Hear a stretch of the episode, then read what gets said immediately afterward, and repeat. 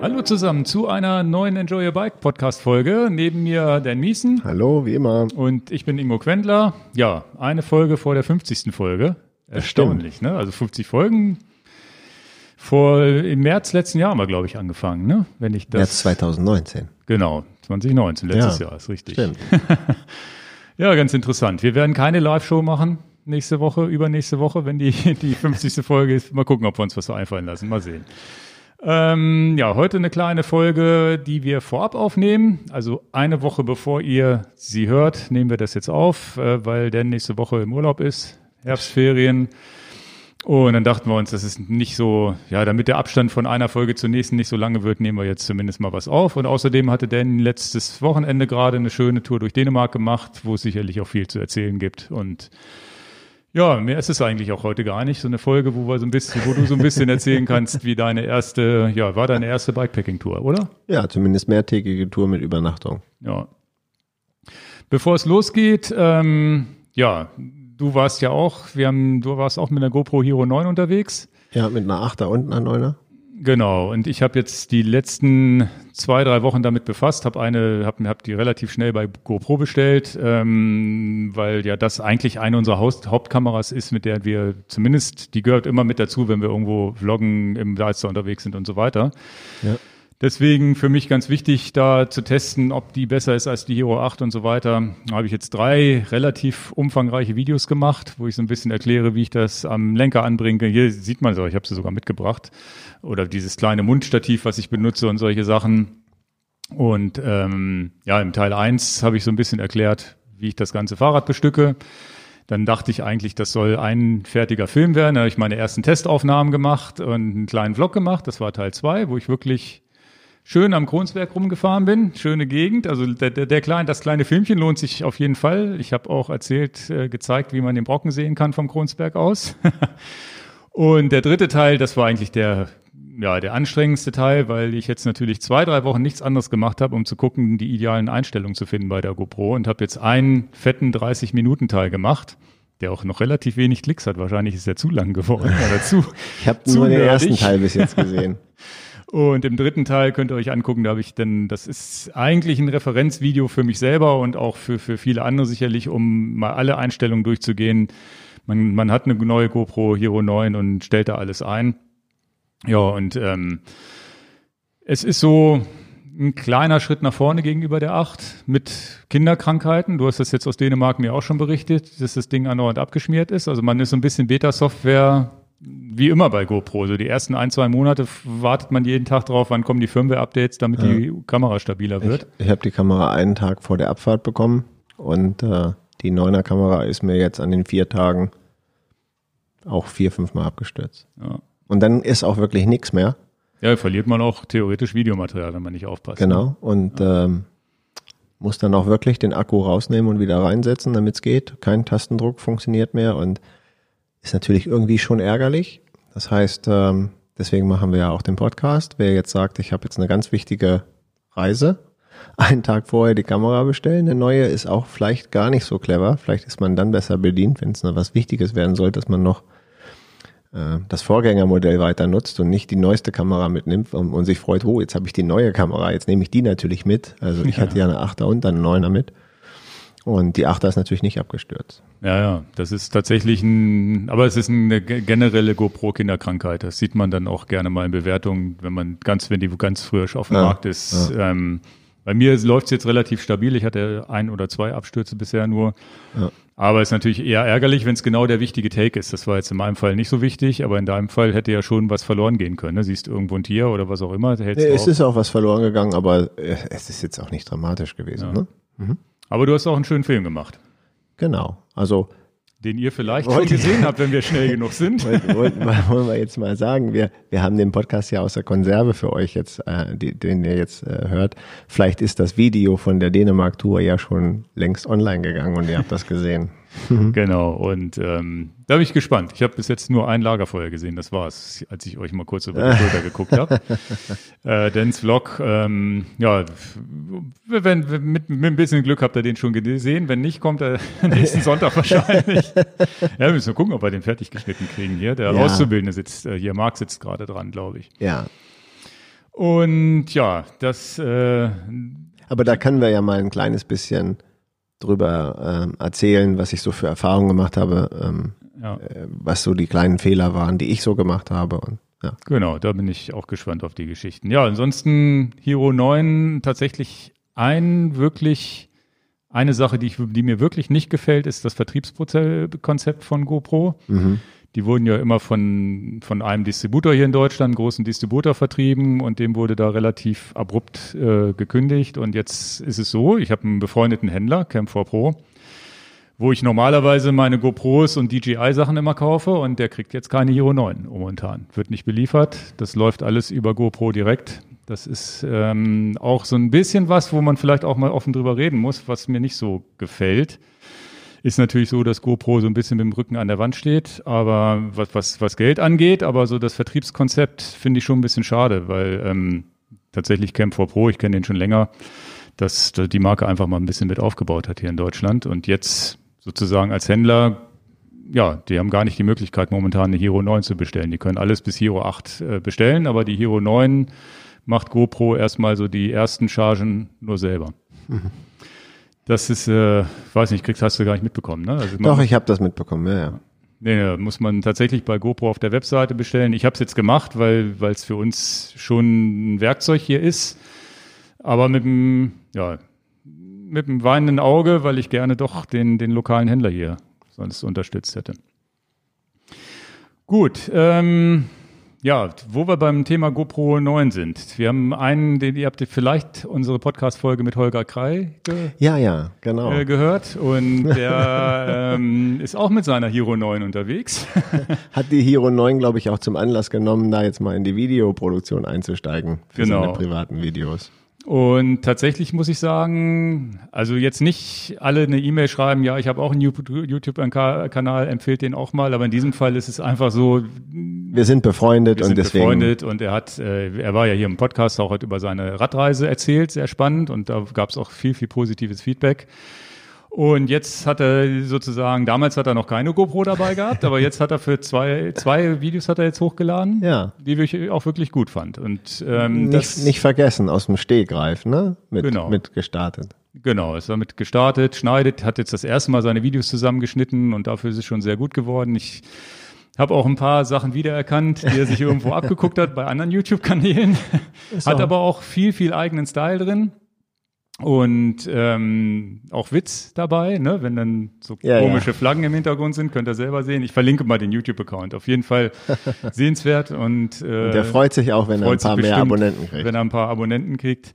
Und ja, und das ist auch immer so ein Gedanke, wo ich sage, naja gut, ich habe jetzt hier relativ viel Anstrengung in drei GoPro-Videos reingesteckt, die er ja noch gar nicht sehen konnte, als er seine Videos gedreht hat. Ja. Wo, wo bei mir tatsächlich dieser Open Source Gedanke ist. Naja, einfach mal ein bisschen erklären, was man wie filmt und warum. Ja. Und dann entstehen halt solche Sachen, dass, dass sich Leute animiert fühlen, selber einen YouTube-Kanal oder ein YouTube-Video oder vielleicht auch gar kein YouTube-Video, sondern vielleicht für die Familie oder für sich selber ein Video zu machen. Ja, für sich selber vorwiegend, ne? Und das finde ich eigentlich ganz schön, wenn, wenn da auch unsere Arbeit ja abfärbt auf andere. Und ich selber muss ja auch ganz klar sagen, jeder Vlog, den ich mache, der, sei es nun La Palma, wo wir durch La Palma fahren, durch Deister Extrem und sonst wie, das sind ja jetzt alles noch relativ frische Gedanken, aber der, der, und es, es macht mir wirklich Spaß, das zu veröffentlichen, weil ich weiß, Leute fühlen sich vielleicht unterhalten oder, oder animiert selber mal so eine Fahrt zu machen. Aber ein ganz wichtiger Punkt ist auch, ich filme das, weil ich ja dann nach zehn Jahren da mal drauf gucken kann, was hast du denn damals für einen Quatsch gemacht? Und einfach auch als eigene Erinnerung. Ne? Das ist ja wie so ein kleiner Film, so wie man es früher auch gemacht hat. Sein, man hat irgendwo seine kleine Camcorder mit dabei gehabt, hat für Urlaubsfilme gemacht und guckt sich die irgendwie nach zehn Jahren wieder an.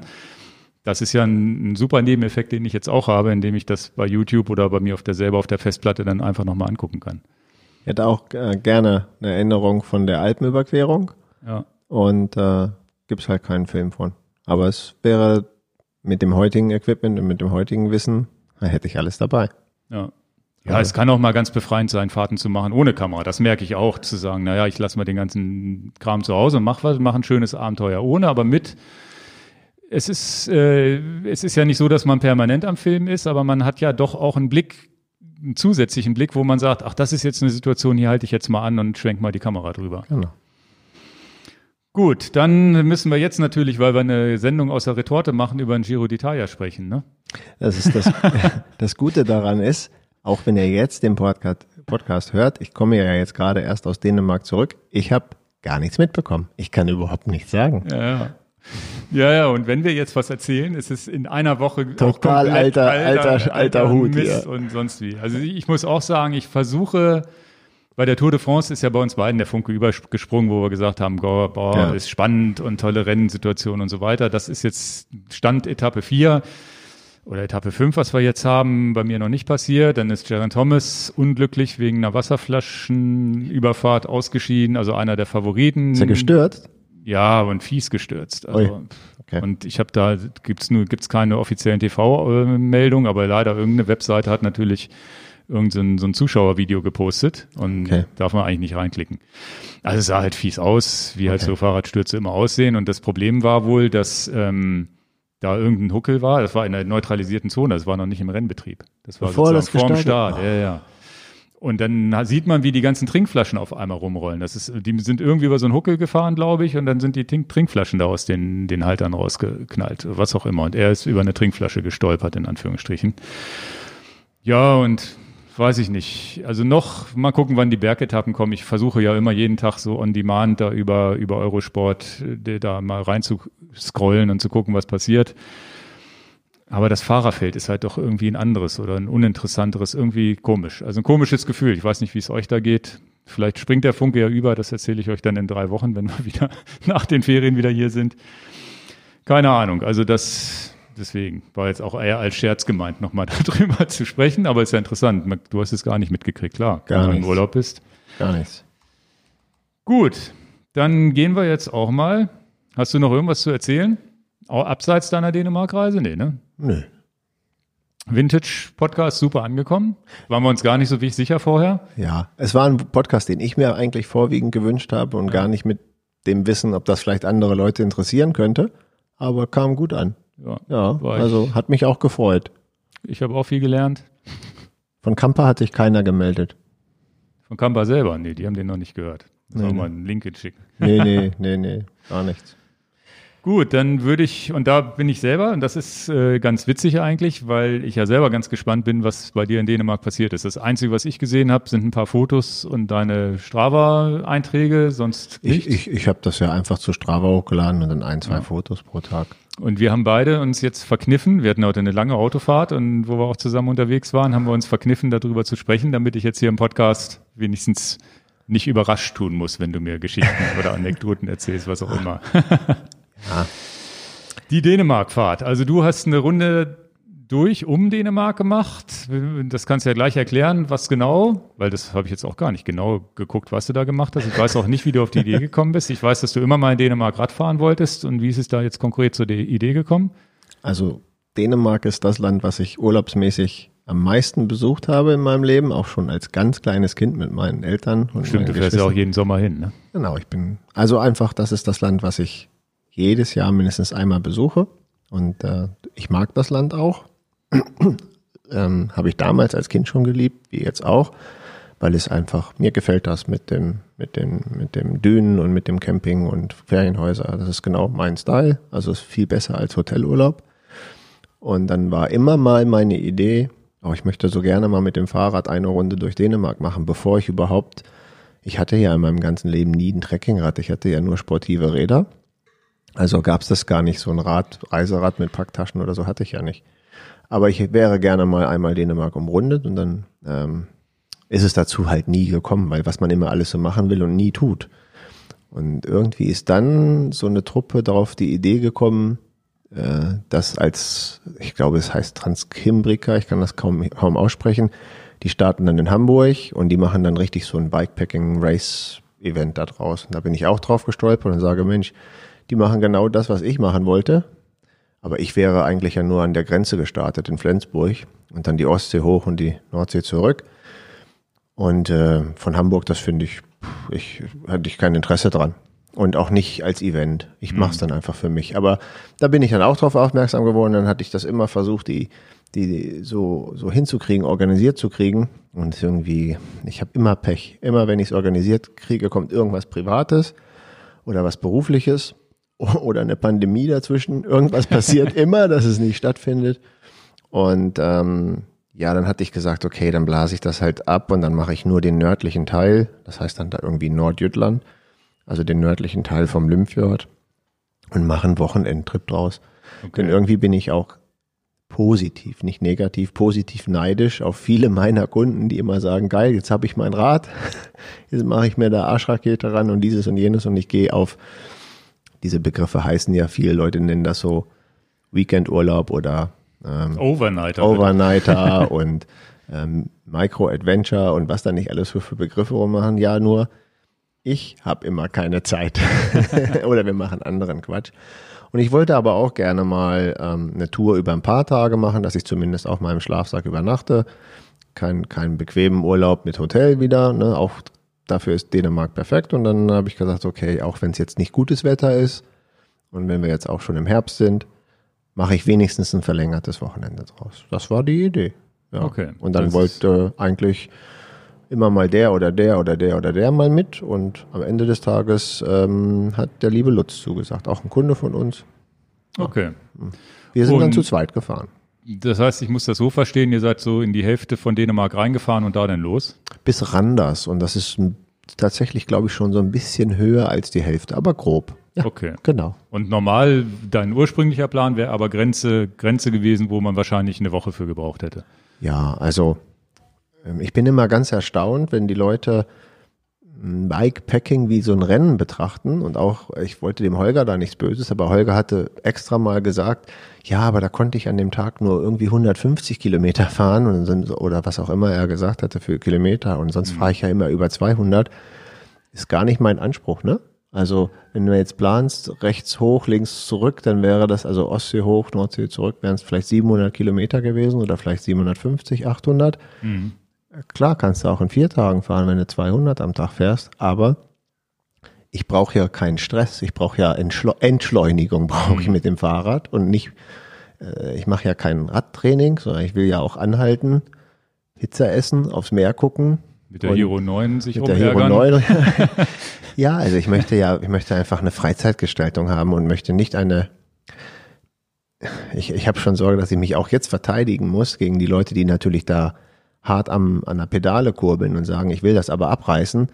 Ich will das nicht. Ja, aber da habe ich auch ein bisschen das Gefühl, dass das gut, wenn man jetzt wirklich eine eingeschränkte Zeit hat und in ein paar Tagen das schaffen muss, weil man wieder zur Arbeit muss oder so, ist eine Sache. Aber ich glaube, die Community der Bikepacker ist, glaube ich, am Ende schon ambitioniert, Dinge zu schaffen, zu sagen, naja, ich habe jetzt mal eine Alpenquerung oder irgendwas gemacht, aber auch, glaube ich, ein ganz entspanntes Völkchen, was Geschwindigkeit auf dem Rad angeht und mal anhalten und eine Pause machen. Ich glaube nicht, dass die mit dem Messer in den Zähnen rumfahren wie, wie andere Leute.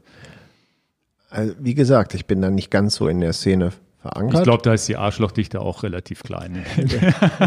das ist ein, das ist ein, ein das beste Zitat beste, aus Das beste Zitat aus dem letzten Podcast. Die Vintage-Szene, da ist die Arschlochdichte sehr klein. das habe ich mir gemerkt. Das werde ich mir jetzt öfter mal anbringen hier.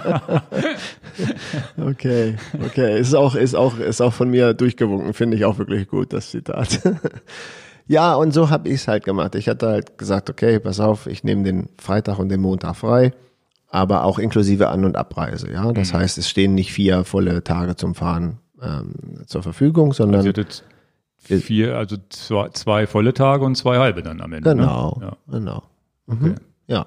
Und, und, das war für dich jetzt Hättest du es auch alleine gemacht, weil da hatten wir uns unterwegs mal drüber unterhalten, hast du gesagt, Mensch, Ingo, komm doch mit. Und dann habe ich gesagt, ich glaube, ich muss sowas, wenn ich sowas mache, habe ich das Gefühl, ich muss es alleine machen. Da wäre ich eher so wie Holger Cray, der dann gesagt hat, ja. er muss alleine, weil er aus welchen Gründen auch immer. Also bei mir ist es auch so, dass, naja, keine Rücksicht nehmen zu müssen, wenn es mir schlecht geht oder irgendwo anhalten zu müssen, wo ich gar keinen Bock habe anzuhalten. Also ich bin da wahrscheinlich eher so Weiß ich aber auch nicht. Ich, hab, ich muss beides mal probieren, aber so im, im Kopf bin ich noch gar nicht, so habe ich so gedacht, naja, so ein Ding über mehrere Tage mit Übernachten fände ich auch cool, die Freiheit zu haben, machen zu können, was ich will. Ja. Und das hört man ja auch ganz oft, das Pedal the World, der ist auch, die sind auch zu zweit losgefahren und dann ist er alleine weitergefahren, dann hat er ja. zwischendurch jemanden getroffen und irgendwann haben die sich auch auseinandergelebt. Das ja. ist halt gar nicht so ein einfaches Unterfangen. Ja wärst du auch alleine gefahren und jetzt, wo ihr nicht alleine wart, war das okay zu zweit? Also die erste Antwort ist, ich wäre jetzt auch alleine gefahren, weil ich schon so lange darauf gewartet habe, dass es mal passiert. Und ich hatte jetzt mir diese zwei Tage einfach, obwohl die Arbeitslast noch sehr hoch ist, hatte ich sie mir trotzdem frei genommen, weil einfach nichts mehr ging. Ich brauchte, brauchte das wirklich auch für den Kopf, ja. sage ich jetzt mal so. Ähm, dann hätte ich es auch jetzt alleine durchgezogen. Ähm, war aber sehr froh, dass ich nicht alleine war, weil glaube, alleine macht dann sehr viel Sinn, wenn du eine große Zeitspanne überbrücken musst, weil jetzt waren das ja zwei Tage und zwei halbe Tage als Mikroabenteuer. Und das war eigentlich auch schon ganz witzig. Allein die Anreise, dass man dann nicht alleine anreist, dass man hat was zu klönen, fand ich, ich fand es okay, so wie es war. Und wenn ich mich dran erinnere, ich habe diese Alpenüberquerung mit dem Mountainbike, das waren sieben Tage, wo wir auf Hütten übernachtet haben. Das habe ich mit Martin gemacht und das war auch ähm, ziemlich gut, dass wir es zusammen gemacht haben, weil immer, wenn wir uns treffen, erzählen wir immer noch eine klitzekleine Anekdote, immer noch mal. Und mhm. es ist auch schön. Also, okay. ähm, aber ich könnte mir vorstellen, wenn ich zum Beispiel durch Amerika fahren würde, von Küste zu Küste und müsste dafür, keine Ahnung, einen Monat mindestens einplanen, das glaube ich ist vielleicht auch wirklich besser alleine zu machen. Weil da hätte ich vielleicht auch das Gefühl, das könnte kritisch werden. Mhm.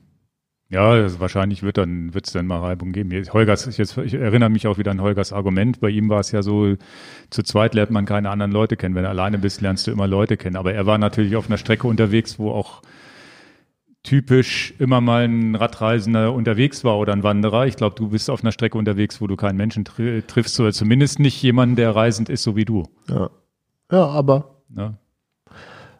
In dem ja, Fall, die Antwort ist, ich hätte es alleine gemacht. Jetzt war ich aber ganz zufrieden, dass wir es zusammen gemacht haben, weil ähm, ja, ich, ich treffe ja Lutz trotzdem noch in meinem Leben und nicht nur für diese vier Tage.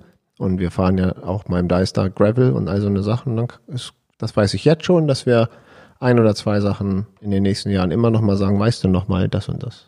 Mhm. Ja, muss ich mal gucken. Jetzt muss ich für mich selber auch noch mal drüber nachdenken, weil also jetzt, denke, wo du das sagst, ist natürlich klar, die, die Nummer, wenn man vier Tage da allein unterwegs ist und immer nur mal den, den Bäckersmann Hallo auf Dänisch sagt und wieder Das ist Tschüss, auch ein bisschen dröge. Genau, das ist auch eine andere Sprache, die man da gesprochen wird und das kann ja. natürlich auch irgendwie, ja, vielleicht ist es doch besser zu zweit oder zu dritt. Ja, zu ich, zweit. Vielleicht wird es dann zu dritt schon wieder kritisch. Wenn man Ach, auf noch Also jetzt für die Strecke hätte ich mir jetzt gar keinen Kopf gemacht. Ja, weil zwei Tage nur waren. Das ja, ist jetzt, okay. und deswegen, ich berichte ja auch davon, deswegen haben wir ja auch gesagt, wir machen den Podcast ähm, das sind so diese kleinen und letztendlich passt der Begriff Mikro- oder Mikroabenteuer passt ja schon. Möglichst versuchen irgendwo nochmal was zeitmäßiges so nicht als großes Abenteuer, aber so als kleines Abenteuer mal reinzustreuen, was ich würde ja sagen für jeden und deswegen machen wir den Podcast für jeden auch wirklich machbar ist. Also auch nicht mit einer körperlichen Überanstrengung, nein, das ist wirklich machbar. Ja, was hattet ihr denn für für Strecken da zu fahren?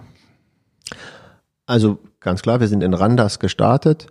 Ähm, wir können ja nochmal die, die Strava-Links hier verlinken. Ich habe es auch in Komoot freigeschaltet, da kann man das auch finden. Also alle vier Strecken. Und ich hatte mir jetzt überlegt, dass ich die Strecken auch mal zusammenschneide. Äh, in Komoot, dass es dann eine kumulierte äh, Strecke gibt, wo dann die komplette Runde drin ist. Ja, wir sind in Randers gestartet und die Ostsee dann hoch. Wir mussten dann noch den Limfjord überqueren. Aber wie viel Uhr seid ihr denn da ange angereist überhaupt? Weil also wir, wir sind um vier Uhr morgens in Hannover losgefahren. Ja. Und dann waren wir um elf, glaube ich, in Randers. Also so. auch ein schöner Ritt. Sieben Stunden. Ja, aber na, ja, sechs, Immer. sieben Stunden, aber wir haben unterwegs auch Pause gemacht und wie das so ist mit mir, ne? Ich bin ja ein gemütlicher Junge. Und Kaffee getrunken und, und kein, also lieber, das, lieber ein bisschen früher. Das wäre mit mir im Auto schon anders gelaufen. Ja, ja, pinkeln irgendwo, musst du ja schnell, zack, zack, ja, hol dir einen Kaffee weiter. Und auch nicht mit 200 im Auto gefahren, sondern ja. mit einer, mit einer adäquaten Reisegeschwindigkeit, ne? Okay.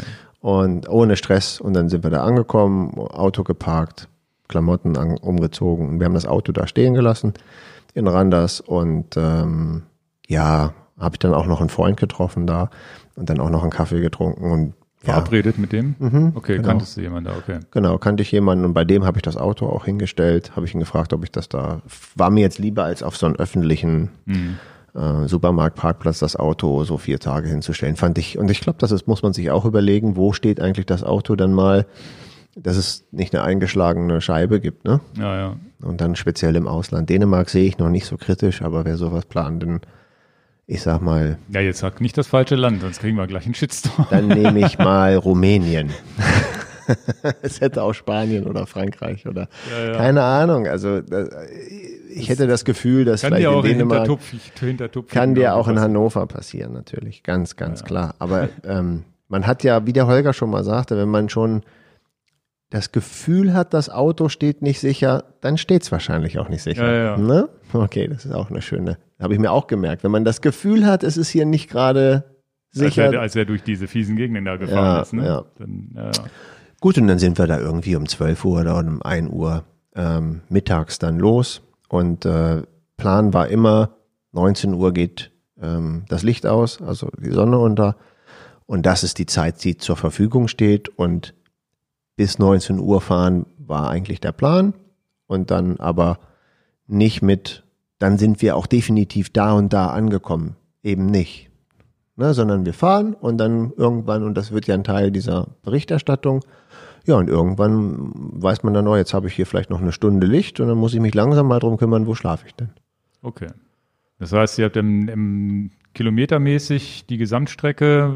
Ich habe es ich hab's hier in unsere Notizen noch reingeschrieben, die Gesamtstrecke. Ich, Ich, fra ich frage dich, obwohl ich es hier schon ablesen ja, kann. ich hatte ja, ja, aber ich, ich wusste es tatsächlich auch nicht. Ich musste mir die Etappen eben auch tatsächlich mit dem Taschenrechner zusammentippen, weil ich es auch nicht so, weil es ja auch nicht wichtig war. Ne? Das sind, insgesamt waren das jetzt 464 Kilometer. Genau. Und wenn Tag du das dann- 1, 120 Kilometer, habt ihr tatsächlich mit dieser langen Autofahrt, habt ihr 120 an dem ersten Tag noch fahren können. Genau. Und ja, wettermäßig war es jetzt äh, Die 25, Wetter- 25 Grad Sonne, ne? Die Wettervorhersage war super katastrophal und meine Frau hat gesagt, das machst du ja wohl auf gar keinen Fall. Und da habe ich gesagt, doch, das mache ich auf jeden Fall, weil es gibt ja auch wasserdichte Taschen und gute Kleidung und ich habe ja keine Ausweichmöglichkeiten, weil im Dezember will ich es auf gar keinen Fall machen. Ja, fahr doch irgendwo hin, wo es wärmer ist. Ich sage, ich will aber nicht hinfahren, wo es wärmer ist. Ich will das jetzt durchziehen und wenn ich vier Tage im Regen fahre, fahre ich vier Tage im Regen, habe ich auch was zu erzählen. Und wir hatten Glück mit dem Wetter. Also wir hatten wirklich Glück. Also ihr hattet Regen, aber wenig oder wie? Ja, wir hatten am dritten Tag Regen, das war auch angesagt und deswegen sind wir am zweiten Tag auch so viel, sind wir früh aufgestanden und so viel gefahren wie, wie, wie möglich. Ihr habt da 160 Da Kilometer. haben wir dann gemacht. 160 Kilometer gemacht, weil es schönes Wetter war, weil auch klar war, am dritten Tag kommt diese Regen, äh, Regenfront. Und dann äh, haben wir auch am dritten Tag sind wir auch ganz spät losgefahren, sondern haben erstmal abgewartet, dass es sich so ein bisschen, naja, es war halt schon morgens um 7 Uhr Regen. Und dann sind wir auch nicht um 8 Uhr losgefahren, sondern wir sind, glaube ich, erst um 11 oder 12 auch losgefahren am dritten Tag, damit wir halt nicht den ganzen Tag im Regen fahren. Und dann sind wir noch zwei Stunden im Regen gefahren und dann war es auch gut. Okay, und temperaturmäßig aber schon kühles Herbstwetter, oder? Ja, war schon kühl. Ähm, So 10 Also- Grad roundabout oder was? ja, und in der? Nacht sechs hatten wir mal. Okay. So. Und da bin ich auch total sauer über die Schlafsackhersteller. Kann ich ja auch schon gleich sagen.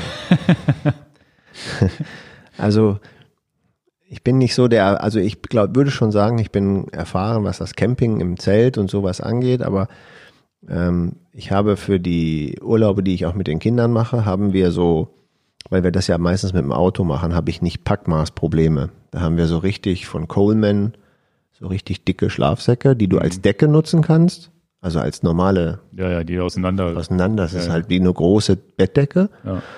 Und äh, da haben wir auch dicke Luftmatratzen, die so 40 Zentimeter hoch gepumpt werden. Nicht? Also da haben wir nicht, und da ist immer warm. Und das machen wir ja auch nie in den Herbst. ja, gut, das ist ja auch Sommer, ja. Und jetzt habe ich mir so einen Schlafsock, den habe ich auch schon zwei Jahre. Ähm, da ist irgendwie Wohlfühltemperatur irgendwie fünf Grad und Extremtemperatur dann minus zehn Grad. Da habe ich gefroren in diesem Schlafsack. Und es waren dann sechs Grad, wo ich immer sage, ich habe ja, ich habe ja auch Biopren an meinem Körper. Das heißt, eigentlich bin ich gar nicht so kälteempfindlich. Aber ich musste mir wirklich, also ich habe noch eine Daunenjacke angezogen, um in den Daunenschlafsack zitterfrei zu schlafen. Ja, kann das auch daran liegen, weil ihr natürlich den ganzen Tag geschwitzt und klamme Klamotten und sonst wie hattet, dass es vielleicht eine andere Geschichte ist, als wenn man jetzt nicht sportlich betrieben einfach so in den Schlafsack steigt? Ich, ich werfe es hier in die Runde, weil ich die Antwort auch nicht so genau weiß. Und das ist ja vielleicht für Leute auch nochmal ganz wichtig. Wenn ich mir jetzt einen Schlafsack kaufen würde, würde ich da voll ins Extreme gehen und sagen, Wohlfühltemperatur muss, ich, ich weiß gar nicht, weil ich nicht, ich bin da nicht der Outdoor-Verkäufer, ob es so Wohlfühltemperatur minus fünf Grad gibt, aber den möchte ich kaufen. Gut, wenn er dann noch in die Bikepacking-Tasche passt. Ja, das, das werde ich alles nochmal, das werde ich alles nochmal eruieren. Und ähm, Nächstes Mal nimmst du dir so eine Ikea-Tüte und nimmst dein Bettzeug einfach von zu Hause mit. So ja, aber das Thema Wetter, ne? Also ja. ähm, es hätte wärmer sein dürfen, aber was erwartest du im Oktober? Gut, das heißt, ihr habt die Etappen gemacht und habt euch ja, so wie ich das äh, verstanden habt, also ihr äh, hast du dir vorher schon Unterkünfte, mögliche Unterkünfte ausgesucht oder habt ihr tatsächlich eine Stunde vorher auf dem Handy geguckt, wo fahren wir jetzt hin? Genau, das ist jetzt das äh, Spannende an dem Podcast und auch sicherlich das, was, was, was ich vielen Leuten mit auf den Weg geben kann. Ich wollte auf gar keinen Fall vorher Unterkünfte aussuchen. Dann wäre ja der, der Witz von Abenteuer ja komplett hin. Ne? Also wenn ich jetzt sage, guck mal, da gibt's irgendwo ein gutes Hotel oder eine Pension oder irgendwas und das hätte mir, das wäre mir zu bequem gewesen. Das wollte ich auch nicht. Also wir hatten ähm, ganz klar vor, Zelten mit Schlafsack und, und Isomatte und auch nicht planen, wo. Einfach fahren und dann da, wo man dann meint, man hat jetzt nur noch eine halbe Stunde oder eine Stunde zu fahren am Tag, dann mal gucken, wo ist der beste Spot, wo ich mich hinlege und das Zelt aufbaue. Das war erstmal der, der erste Plan und auch Lutz hat ein Zelt und ich habe ein Zelt alles mitgenommen gehabt. Und ich wusste aber schon, dass es in Dänemark diese Shelter gibt. Und äh, es gibt eine App in Dänemark, die heißt auch Shelter App. Das heißt, die kann man in Deutschland auch runterladen und installieren. Die funktioniert bei Android und bei iTunes, äh, App Store. Nur wenn ihr die in Deutschland runterladet und guckt dann da in Deutschland, wo ihr euch befindet, in die App rein, dann seht ihr nichts weil Deutschland eben keine Shelter hat. Okay. das heißt, es ist eine App, die du zwar in Deutschland runterladen kannst, aber die nur in Dänemark Shelter anzeigt. Shelter S-H-I. S-H-E-L-T-E-R, Shelter. Okay. Ne? Und also so wie Schutzhütte oder Schutzdach, wie du es denn mhm. übersetzen willst, oder, oder und, unter, unter äh, Zufluchtsort oder wie mhm. du das denn so übersetzen willst. Also give me shelter, ne? Also gib mir mal eine, eine Nacht. Und ähm, dann, äh, wenn du in Dänemark bist und die Shelter-App dann anmachst, dann zeigt er dir den blauen Punkt, äh, wo du natürlich dich mit deinem Handy befindest und wo der nächste Shelter ist. Und äh, ihr könnt das gerne machen und wir kommen nachher zu den Picks. Ich greife dem mal vor. Das ist auch mein Pick, den ich zum Schluss nochmal sage. Das ist, das ist ungeschlagen. Das ist, das, es ist unglaublich, unfassbar toll. Dieser Service kostet gar nichts. Die Unterkünfte, diese Shelter kosten auch gar nichts und es gibt Hunderte okay. verteilt. Also du bist, egal wo du bist in Dänemark, egal wo du bist, es ist, wenn nicht einer, lieber zwei, drei, die im Umkreis von 15 Kilometer zu finden sind. Krass. Und hat das irgendeine Geschichte? Weißt du da was drüber? Weiß ich gar nichts drüber. Weil es muss ja, irgendwer muss ja auf die Idee gekommen sein, dass man die irgendwo hinsetzt für Leute, die da übernachten. Und die sind auch frei für Übernachten. Das ist jetzt kein wildes Camping, was man da macht, oder? Genau, das ist es. Wildes Camping ist in Dänemark verboten. Das ist anders wie in Schweden und in Norwegen, so wie ich das gehört habe. Kann man für eine Nacht in Schweden und in Norwegen einfach sein Zelt hinstellen und dann, dann eine Nacht. Ne? Das ist in Dänemark aber nicht so. Wildes Camping ist nicht erlaubt. Aber die Shelter ja. Okay. Also für Wanderer und für äh, Fahrradfahrer ideal. Und du findest die Shelter auch nicht. Das ist ein ganz wichtiger Punkt. Man fährt jetzt also nicht die Landstraße lang. Oh, guck mal rechts, da kann ich schlafen, da ist ein Shelter. Also du würdest, wenn du die App nicht nutzt, würdest du die Shelter auch nicht finden. Die du, sind versteckt in irgendwelchen Feldwegen genau, oder was auch immer abseits von den genau, Wegen. Genau. Und das ist das. Und dann kommt ja irgendwie so ein bisschen Abenteuerurlaub auf, ja. Also wenn du jetzt wirklich, und das hat, das war ist ein, ein, eines meiner Highlights von dieser von diesem Kurzwochenende und Lutz auch, dass man ja die Shelter suchen muss. Wo ist er denn jetzt genau? Du findest ihn ja auch mit, das ist ja dank moderner Technik auf dem Meter genau mit dem Handy findest du ihn ja auch. Aber bis du die letzte Kurve machst oder irgendwo durchs Unterholz da krabbelst und den, glaubst es ja nicht. Da kann doch jetzt kein Shelter sein. Doch, da ist er. Ich habe äh, ein, einmal in einem Shelter, wo wir nachts waren, habe ich äh, die Drohne mal aus dem Wald fliegen lassen, um, um, ich hatte eine kleine Drohne dabei, um mal zu zeigen, der Shelter ist wirklich inmitten von nichts. Ja, Inmitten von nichts. Also wenn da jemand weiß, wie die das mit den Sheltern funktioniert, gerne mal eine Mail schicken. Ja, wie es funktioniert, weiß ich, aber. Nein, ich, ich meine, wie, wer, wer die mal erfunden hat und warum die wo stehen. Also wer entscheidet, wo so ein Ding hinkommt, wer baut das dahin? Und das, das, das ist ja hochinteressant, da muss es ja irgendeinen Grund für geben. Das weiß bestimmt einer unserer Hörer und dann können wir das in der nächsten Sendung vielleicht nochmal aufklären, für die, ja. die es nicht wissen. Aber viele, so viele Radreisende durch Dänemark kennen diese Shelter. Genau, gehört habe ich davon mal tatsächlich auch in einem Podcast von dieser, dieser Hamburg irgendwas Fahrt, ja. die du vorhin gesagt hast, ja. wo mir jetzt der Name nicht wieder genau. einfällt. Da wird ja auch ganz oft in diesen Shelter übernachtet. Ja, Und da steht dann, aber was, was, ich weiß, ich verstehe ich gar nicht, warum du dich denn so aufregst über den Schlafsack. Da steht doch bestimmt Kaffeemaschine, Bett und alles fertig dann drin, oder? ja, also ähm, du kannst bei den Sheltern auch dein Zelt hinstellen, falls der zu voll sein sollte. In Libreville. Ja, stimmt, der kann ja, der kann ja besetzt sein. Ne? Genau, du kannst Sommer ihn wahrscheinlich kannst ihn nicht hohe Wahrscheinlichkeit. Sogar, kannst ihn ne? ja nicht reservieren und gar ja. nichts. Ne? Also du fährst dahin und entweder du hast den Shelter für dich alleine und ganz oft, ihr müsst euch das vorstellen, und auf dem Strava ähm, Profil von mir, da habe ich auch ein paar Fotos von den Sheltern gemacht. Die sind ja unterschiedlich gebaut, ne? Also so kleine Mini-Holzhütten in der Regel und dann ähm, bei den meisten Sheltern gibt es davon auch nicht nur eine Hütte, sondern so zwei, drei, ähm, wo man dann im Prinzip mit mehreren Gruppen ähm, äh, die beziehen kann. Und nun waren die immer leer und bis auf aber einmal, da war eine Familie da. Da waren aber auch drei Shelter da. Die Familie hat einen Shelter genommen und dann waren die anderen beiden für uns dann frei. Konnte also jeder einen beziehen, ne? Ja. Und die Shelter haben fast alle eine Feuerstelle, ne, eine feste dass du da so einen Metallkasten hast, wo du dein Lagerfeuer machst und nicht einfach wild irgendwo. Ähm, mhm. Für uns jetzt im Oktober war das unkritisch, aber ich kann mir vorstellen, im Sommer ist das schon wichtig, dass du da nicht irgendwie die Dünen in Brand setzt. Und äh, das, was Lutz und mich wirklich immer wieder, wir haben da jedes Mal gesagt, das ist ja unfassbar, dass es dort schon vorbereitet, gespaltenes Holz vorbereitet da liegt. Ich meine, was ist das denn?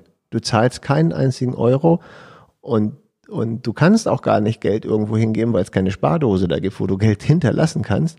Und da gibt es Leute, also sicherlich einer wird ja dafür verantwortlich sein oder Park Ranger oder wie auch immer man sie dann nennt, die Leute, die da dafür gerade stehen, die bringen gespaltenes Holz dahin und du kommst dann abends an, kannst sofort Holz machen. Okay. Das liegt da, getrocknetes, also es ist ja völlig weil ich deshalb gerade gedacht, so ein Regentag, da trockenes Holz zu finden, wird ja auch spaßig. Genau, beim dritten Tag haben wir auch am Lagerfeuer die, die Kleidung getrocknet. Okay. Fand ich grandios. Der riecht jetzt wahrscheinlich ein bisschen geräuchert. Ne? Riecht, riecht ein bisschen geräuchert und äh, ja, ähm, das Aber ist wirklich ein Highlight und ich greife dem mal vor und ähm, deswegen ist es auch so gut, dass man jetzt, ich kann da gut mit Lutz halt drüber reden, für uns Deutsche und jetzt Kompliment an denen, da war an keinem Shelter randaliert, es war an keinem Shelter Müll und es war an keinem Shelter irgendwie Graffiti mhm. und es gab auch an keinem Shelter irgendwie das Gefühl, das ist ein Drogenfixpunkt gewesen oder so. Mhm. Das sind alles Sachen, die ich in Deutschland an erster Stelle sehen würde. Mhm. Vandalismus, Müll, Graffiti, Drogenspritze. Ja, ja, klar. Und da war alles super clean und äh, wir brauchten, jetzt kann ich dem ja vorgreifen, wir brauchten gar nicht unsere Zelte. Okay. Und ihr habt, äh, sind die denn mit Tür verschließbar? Ist da eine Tür davor und man ist in so einer abgeschlossenen Hütte oder ist das eher so ein offenes Dach, wo man von allen Seiten oder vielleicht ein bisschen Windschutz? Wie muss man sich das vorstellen? Genau, also hm, der erste Shelter, wo wir waren, das war so ein fünf Meter hoher Shelter mit so einem Zwischenboden. Der hatte sogar eine Terrasse und einen Schlafraum, aber keine abschließbare Tür. Und das Fahrrad stellst du einfach draußen hin. Mhm. Und der war deswegen so hoch, weil du dann so einen schönen Ausguck hattest über die Dünen ins Meer, in die Ostsee. Die anderen Shelter, die wir hatten, die waren, ich würde mal sagen, so auf 50, 60 Zentimeter über dem Boden gebaut. Und dann, ich, ich würde ja sagen, eine größere Hundehütte. Mhm. also wirklich eine größere Hundehütte, so dass man auch mit vier Leuten da drin liegen kann. Aber so von der Machart.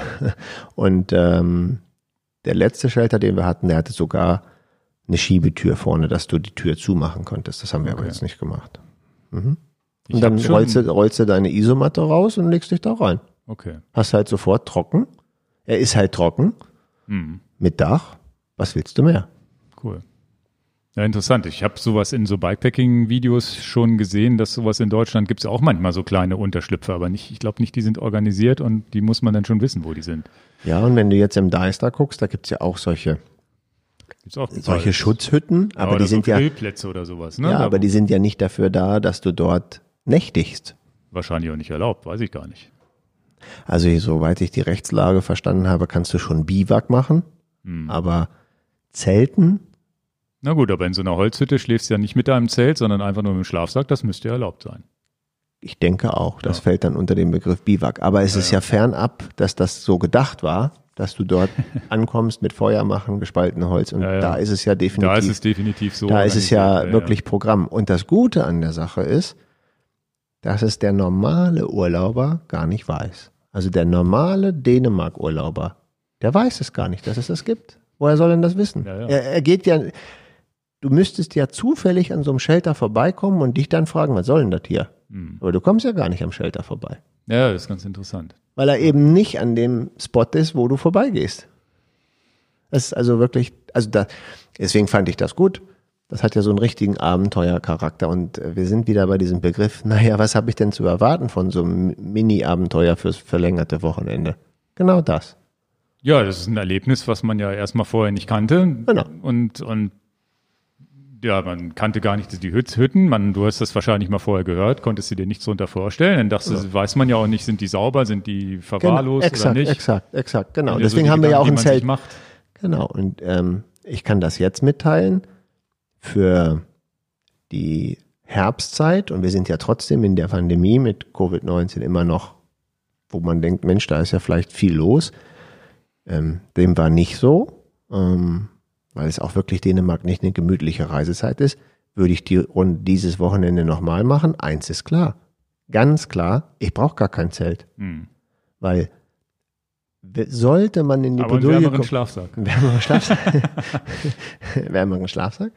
Und äh, ich muss definitiv nochmal gucken, ob man auch Daunenhosen kaufen kann. Ich habe eine Daunenjacke, mhm. aber ob man einzelne Daunenhosen, wenn da ein ich freue mich ja auch, wenn ich einen Tipp kriege oder schreibt das am besten bei YouTube in die Kommentare rein, ob man irgendwo auch wirklich Daunenhosen kaufen kann. Jetzt nicht, äh, die müssen nicht schick aussehen, die man dann nochmal im Schlafsack anziehen kann, weil meine Daunenjacke im Daunenschlafsack, das hat ja gereicht. Das war ja, ist aber auch dann doppelt gemoppelt. Also ich habe ja diesen Mercedes Campingbus, wo ich oben unterm Dach schlafen ja. kann. Und der Wann habe ich da das letzte Mal drin gepennt? Ich glaube, das war die Hölle von Kuh, wo diese Nacht so kalt war, wo ich auch, da, da habe ich ja auch nachts da drin gepennt und in diesen, ich glaube, das große Problem, was dein Schlafsack auch hat oder überhaupt die Kälte reinlässt, ist, dass es, wenn es zu allen Seiten offen ist oder halt nicht beheizt ist. Und in diesem, in diesem Campingbus oben ist was anderes als unten zu pennen. Oben ist, zieht halt die Luft durch. Und da saß ich mit meinem da waren es jetzt acht bis zehn Grad. Ich saß in meinem eigentlich trockenen, warmen Auto und musste mir nachts auch alles Mögliche anziehen, weil mir weil zu kalt, kalt war. war. Ich mhm. hatte jetzt allerdings so einen Sommerschlafsack, der sowieso nur bis 20 Grad gedacht war. Aber das war auch zu kalt. Ich glaube, man muss wahrscheinlich bei diesen Schlafsäcken, wenn, wenn du das isolierende Zelt da drum gehabt hättest, hätte es vielleicht funktionieren können. Weiß Glaube ich nicht. ich nicht, weil der, der, der, der Shelter war ja schon auch schon ziemlich auch schon windgeschützt. Ne? Okay. Mhm. Weil das ist so die Frage, ne? was man, ja, wird, wird wahrscheinlich hoffentlich Feedback jetzt von der Community kommen, was man da tatsächlich macht. Wenn man relativ offen liegt, also bei mir ist es, bei, bei für den Camperbus habe ich jetzt so eine Isolierschicht gekauft, die man oben einkleiden kann ja. in, diesem, in mhm. diesem Ding, weil einfach von außen die Kälte da reingewandert ist. Ja, also ich gehe jetzt gerne nochmal auf die Suche. Habe es jetzt nicht geschafft und auch ja. nicht in der Vorbereitung für den Podcast und ist auch nicht mein Hauptthema. Ich bin nicht Schlafsackberater und Verkäufer. Aber ich würde gerne nochmal ich habe einen Deuter-Schlafsack in der Preisklasse von 300 Euro. Und das finde ich schon relativ teuer. Und mich würde aber mal interessieren, was machen eigentlich die Leute, die wirklich in super kalte Gegenden gehen und brauchen den auch noch in so einem super kleinen Packmaß? Und was kostet das dann? Und ist das dann eigentlich immer noch mit Daune machbar oder muss man was anderes nehmen? Mhm. Also da bin ich, ähm, da habe ich keine Ahnung von, aber das weiß auch, das weiß YouTube sicherlich auch. Ja, ja, gut, das ist, aber das ist ja das Spannende auch, diese Erlebnisse, lieber mal frieren, als wenn alles glatt läuft. Es ist ja so, das gehört ja mit dazu zum Abenteuer, dass halt, dass man lernt und guckt und man, es ist ja schon so, dass wir relativ luxuriös mit Bikepacking-Taschen schon, schon am Markt gut bedient sind, im Gegensatz zu Leuten, die das vor 20 Jahren gemacht haben.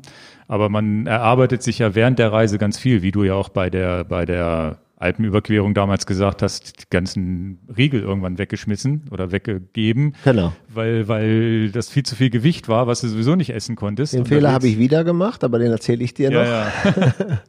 Und äh, so, so lernt man, glaube ich, mit jeder, mit jedem Abenteuer oder mit selbst mit meinem blöden Auto, wo ich oben drin in der Kälte gepennt habe, weiß ich, für nächst, fürs nächste Mal muss ich da was anderes machen. Also Fazit, für jemanden, der diese Tour nachfahren will, für Dänemark braucht man kein Zelt. Dann fährst Genau. du eben zum nächsten Shelter. Dann müsstest du aber das einplanen in deine Reserve, ne? dass du halt weißt, pass auf, oh Mensch, da habe ich jetzt Pech gehabt, da ist alles belegt mit dem Shelter, dass du dann auch noch genug Reserve hast, den nächsten oder den übernächsten Shelter anzufahren. Also in Anführungsstrichen, dass du da so eine Range von 30 Kilometern er- erträgst, dass du die auch noch schaffst. Nicht, dass du sagst, ich fahre mich jetzt in Grund Endspurt. und Boden, Endspurt und dann ist der Shelter belegt, du hast kein Zelt. Das könnte echt schief gehen. Ja, ich Und denke, im Sommer ist wahrscheinlich so ein Zelt als Notlösung gut oder man pennt halt einfach draußen. Also mein, mein Zelt, was ich jetzt mit habe, das kommt in jedem Fall immer mit, weil das ist super, super klein. Das ist von Six Moon, das verkaufen wir ja auch. Mit einer ein, einzigen Stange. Also es gibt eine Stange. Das Zelt ist super klein, super kleines Packmaß. Du brauchst handgestoppte anderthalb Minuten, dann steht das Zelt. Also du hast jetzt sechs Erdnägel reinzumachen und einen mittleren Pfeiler. Das ist, äh, und das, äh, ich habe es ja auch in meiner Packtasche drin. Das kommt auch, bei mir ist das klar, das kommt immer mit. Aber was ich auch gelernt habe, ich brauche bei kalten Temperaturen brauche ich einen anderen Schlafsack. Oder, ja, wie gesagt, ich, ich habe jetzt noch keine warme Hose. Da, also so für, für Schlafen, ne? Und ich habe so eine leichte, dünne, ich mache da Werbung jetzt für, habe ich gar nichts von, aber ich habe so eine leichte, dünne Patagonia Daunenjacke, die ist schon uralt, die bringt's aber. Die, die hat dann auch die, und die kann ich auch super klein äh, falten und komprimieren. Das ist immer der Vorteil von Daune. Ist nichts für den Veganer da drüben, aber ähm, die ist natürlich super klein komprimierbar. Da weiß ich jetzt auch gar nicht, ob es da eine große, große, ja, eine große Alternative im Plastikbereich gibt. Also weil Naja, die es gibt Alternative dieses- zur Daune ist ja Plastik. Also, ja, dieses, dieses Primer Loft. Ähm, ich habe auch eine Primer Loft äh, äh, Jacke von, von Specialized, die kriegt aber nicht das kleine Packmaß genau so hin. Der Vorteil von Primer Loft ist, das kann nicht, das, das ist zumindest etwas, was ich weiß.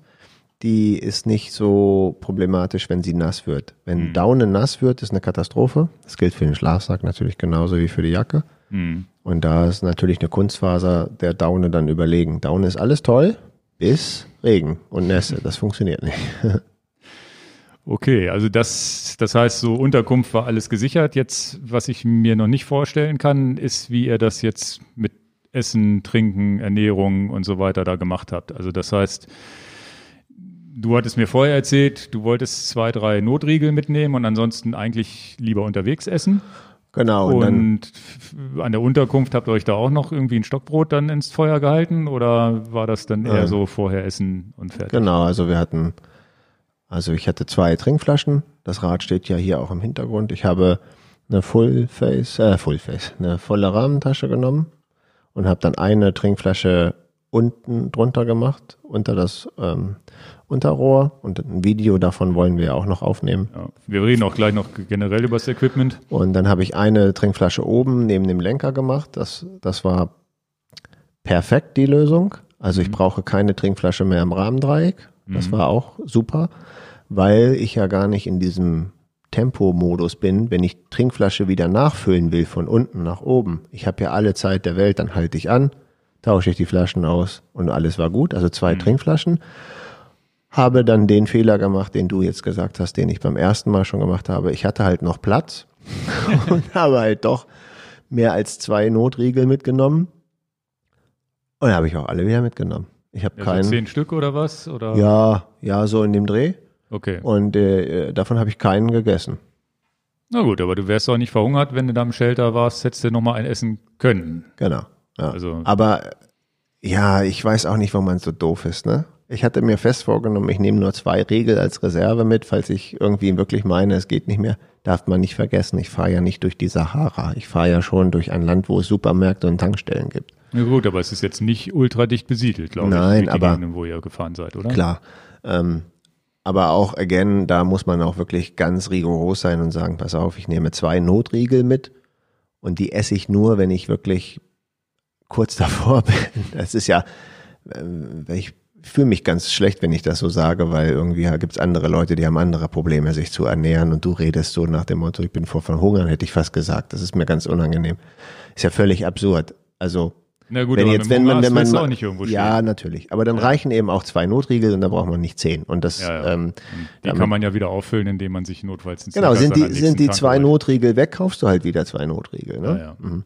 Und das ist halt, das hätte ich jetzt, das, das, da muss ich mich nochmal wachrütteln, dass ich halt sage, denn jetzt beim ersten Mal hatte ich noch viel mehr Riegel mit bei der, der Alpenüberquerung, deswegen muss ich so schmunzeln. Jetzt hatte ich weniger mit, aber trotzdem noch zu viel. Und sonst habt ihr gegessen Restaurants, Supermärkte oder was auch immer? Also was habt ihr euch denn überhaupt gemacht so den Tag? Habt ihr einen Kocher mitgehabt? Nein, nein. Wir hatten keinen Kocher mit und das ist etwas, was ich nochmal ändern würde. Ähm, dafür bin ich zu sehr gewöhnt, morgens Kaffee zu trinken. Ja. Und das hatten wir halt nicht. Wir hatten halt keinen Kocher, keinen Kaffee und gar nichts zu essen weiter mit. Und wir, ähm, also wenn wir dann am Shelter abends angekommen sind, dann hatten wir da nichts mehr. Also deswegen musst du tagsüber was essen. Ähm, und das ist ja auch okay. Also ich kann auf Abendbrot verzichten. Ne? Okay. Und dann ähm, bis zum nächsten Morgen und dann aufgestanden und dann war es so, ja, in der Regel fährst du maximal eine Stunde und kommst dann in irgendeine Stadt. Aber ihr seid nüchtern losgefahren. Aber da hättet ihr ja zur Not einen Riegel essen können, wenn der Hunger Genau. zu ist. Also ich Mhm. hätte das ja zum Beispiel, für, für Genau. mich wäre es gar nicht gegangen. Ich hätte vorher einen Riegel essen müssen, Ja. glaube ich. Und so war aber der Plan. Ähm, Dann einfach, wenn du wach bist, losfahren und dann ähm, die erste Gelegenheit, wo es einen Bäcker gibt. Wir haben einen Bäcker gesucht, ne, ganz klar. Okay. Ne? Bäcker mit Brötchen und, und Kaffee, aber das dann im Prinzip äh, so auf der Straße einfach so gegessen. Aber auch nicht, nicht unter Stress. Und äh, sonst Restaurants auch oder Nein, nein. nur Bäcker? morgens den Bäcker und dann hatten wir, in dem Fall war es immer so die Routine, es ist ja auch nicht viel offen gewesen, dass wir dann so am Nachmittag so um drei irgendwo so eine Pizza gegessen haben. Na gut, ist ja auch ein Restaurant. Ja, aber nicht im Restaurant. Also nicht im Restaurant gesessen. Nee, aber So, Pizza so, im Karton rausgeholt und dann. Ja, und dann so, entweder hatten die draußen noch ein paar, paar Stühle stehen, aber also nicht, also ich, ein Restaurantbesuch ist für, also du weißt ja, was Nein, ich meine. aber ne? man muss ja irgendwo was, also ihr habt warm gegessen, darum Ja, ging es mir ja, hauptsächlich. genau. Wir haben jetzt Obwohl jeden ist egal. Genau, aber nicht so, äh, dass man sagt, pass auf, wir gehen jetzt da mal so, wo man mit den schlechten Kleidungsstücken nicht uner, unerwünscht Ja, ja. ist, ne? wo man Irgendwie sagt, das ist so ein easy, easy, ja, okay. easy Pizza, so wo man vor allen Dingen, vor allen Dingen draußen sitzen kann, niemals drin. ja, cool. Und auch immer die Räder ähm, neben uns und äh, da wäre ich auch komplett ausgerastet. Also mein, ich habe ja schon gesagt, da, da schalte ich, geht gar nicht. Ich sitze neben meinem Fahrrad und das ist natürlich auch ein Riesenvorteil. Übrigens, wenn du zu zweit bist, gar kein Problem. Ja, ja, einer kann immer aufpassen. Einer ne? kann immer auf die beiden Räder aufpassen. Und ähm, ja, da kommen wir ja dann vielleicht nochmal zu. Aber so war der Plan. Morgens einmal schön frühstücken Also und Brötchen, nachmittags, Kaffee, Brötchen und Pizza. genau. Sonst nichts. nee, Also jeden Tag Pizza dann. leider. Ja, was heißt leider, immerhin. In Italien hättest du wahrscheinlich noch ein bisschen besser Wir, wir hätten auch was, wir hätten auch gerne was anderes genommen, aber es gab nichts. Okay. Also wir hätten auch, wenn es irgendwo ein China-Imbiss gegeben hätte, gab's aber nicht. Okay. ja, ist ja wichtig, ist ja interessant. Und ja, ja, weil das ist so, man muss ja irgendwie wissen, ja, hätte ich jetzt auch so meinen. Ich hätte, ich hätte wahrscheinlich die Riegel aufgebraucht, weil wenn es dann nichts Passendes für mich zu essen gegeben hätte, gut, Pizza kann ich auch essen ohne Käse, wenn ich dann will.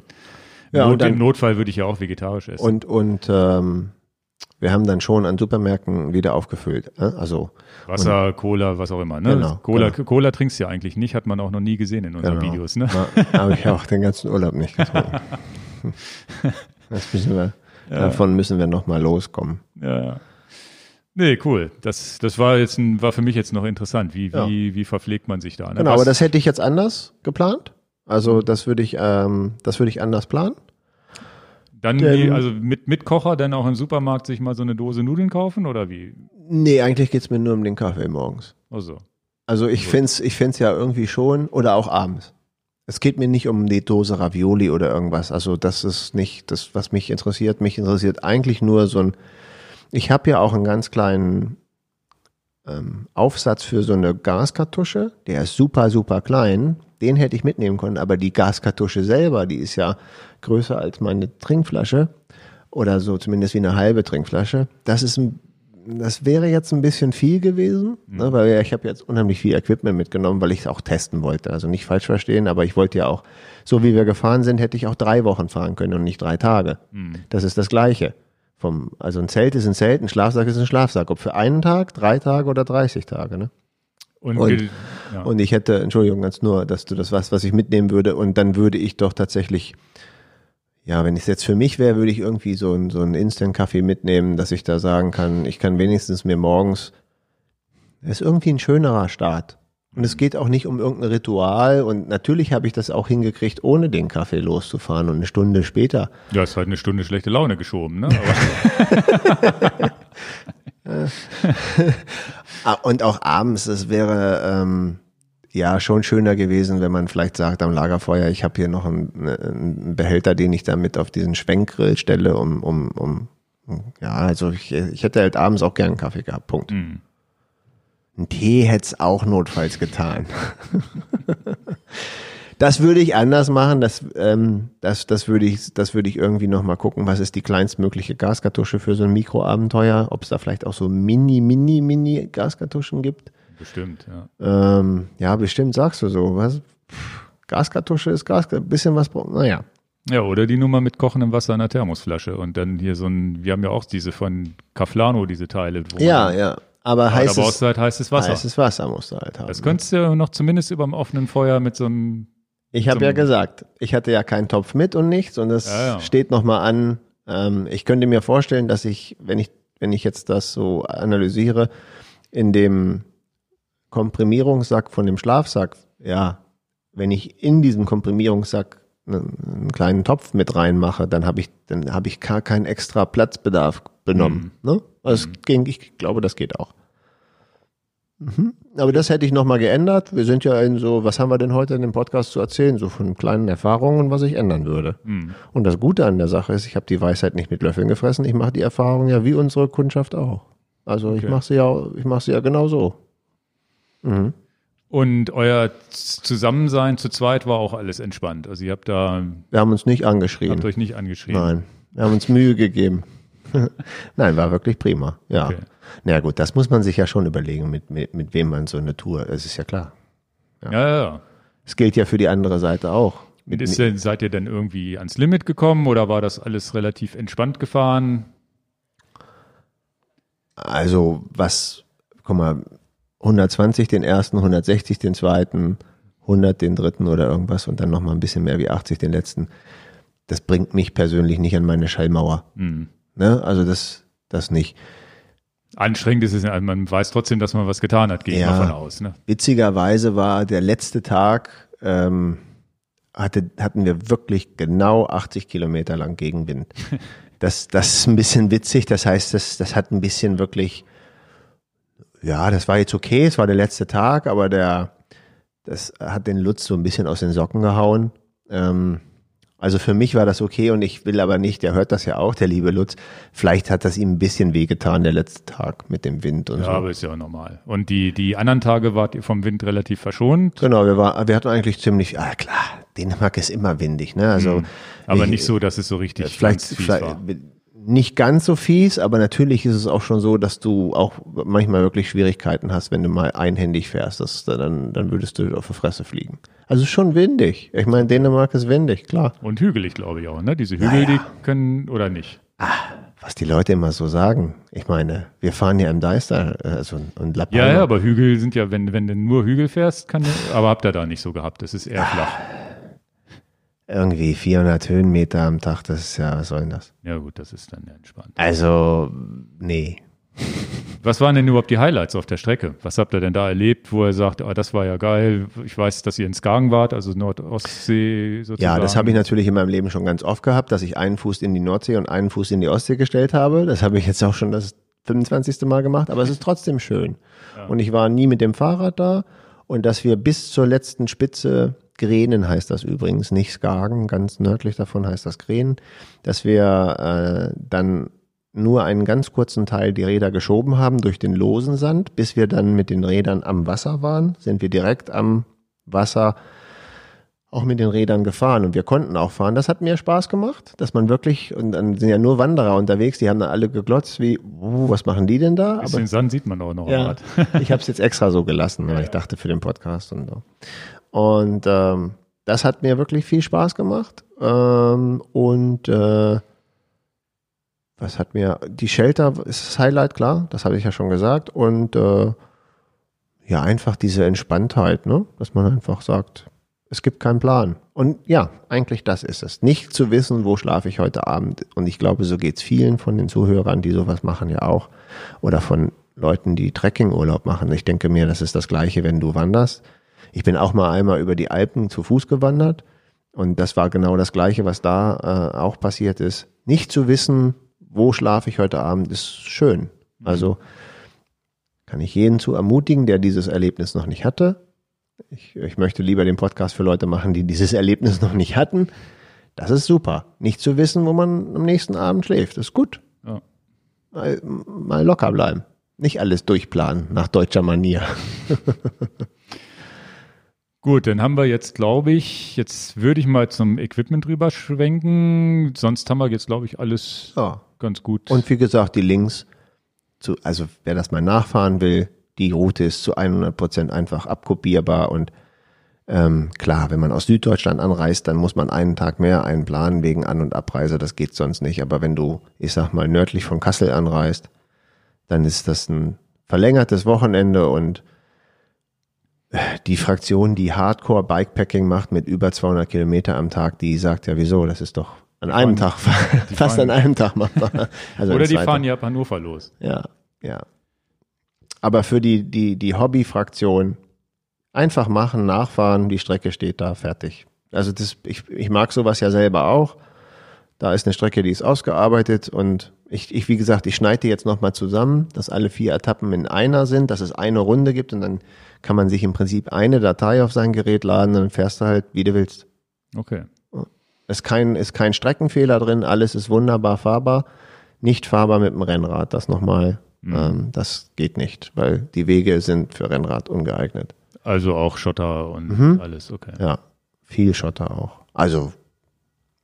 Und sandig wahrscheinlich auch. Genau. Ne? Mhm. Ja. ja, also nicht nur Asphalt so wie wir gefahren sind. Du kannst das natürlich auch alles komplett auf Asphalt machen, aber mhm. dann oh, hätte mir ja nicht gefallen. Okay. Mhm. Gut, dann würde ich jetzt, das ist jetzt vielleicht auch für viele spannend. Der Witz ist ja, dass wir diesen ganzen Bikepacking-Kram verkaufen und selber noch gar keine Overnighter, also ich zumindest nicht und du jetzt zum ersten Mal erst gemacht hast. Ja, wir haben schon die Taschen immer mal genutzt und so, aber nicht wirklich mit verlängerten Wochenende und so. Ja, ja. ja. Deswegen ist natürlich jetzt interessant mal, was, was, was du mitgenommen hast, wie du es geplant hast. Und die allererste Frage ist, ich habe da so ein grünes Stahlrad gesehen und ich war mir zu hundertprozentig sicher, dass du dir das, also ich weiß, dass du das für längere Bikepacking-Touren aufbauen wolltest und ja. mhm. ich war mir zu hundertprozentig sicher, dass das das Rad ist, mit dem du auch in Dänemark fährst und habe dann gesehen, naja, das steht da immer noch so und immer noch kein Lenkerband dran und es ist ja schon Freitag. Also du bist jetzt nicht mit dem Ritchie Stahlrad gefahren, sondern mit dem Open. Wie ist es, warum und wieso hast du uns alle an der Nase herumgeführt? das, das ist auch ganz interessant, dass sich ja, wenn man sich selber schon einen Plan gemacht hat und eine schlüssige Sache hat, dann ähm, bin ich ganz erstaunt, dass mich so viele Leute gefragt haben, warum nicht mit dem neuen Ritchie Stahlrad, was aufgebaut wurde. Ähm, aber das habe ich für was ganz anderes aufgebaut und ähm, nicht für dieses easy kleine zwei, drei, vier Tage äh, Wochenend, äh, für diesen Wochenendtrip. Dafür habe ich ja mein, mein Carbon Open äh, mit äh, 650B Laufrädern und letztendlich einer vollen Rahmentasche, eine Satteltasche und eine Lenkertasche. Dafür reicht mir dieses Rad auch. Und ähm, das fand ich auch so, weil du das auch heute sagtest, kann ich, kann ich gar nicht verstehen, weil ich habe mir ja einen ganz anderen Plan zusammengelegt. Das ist mein Hightech-Bike.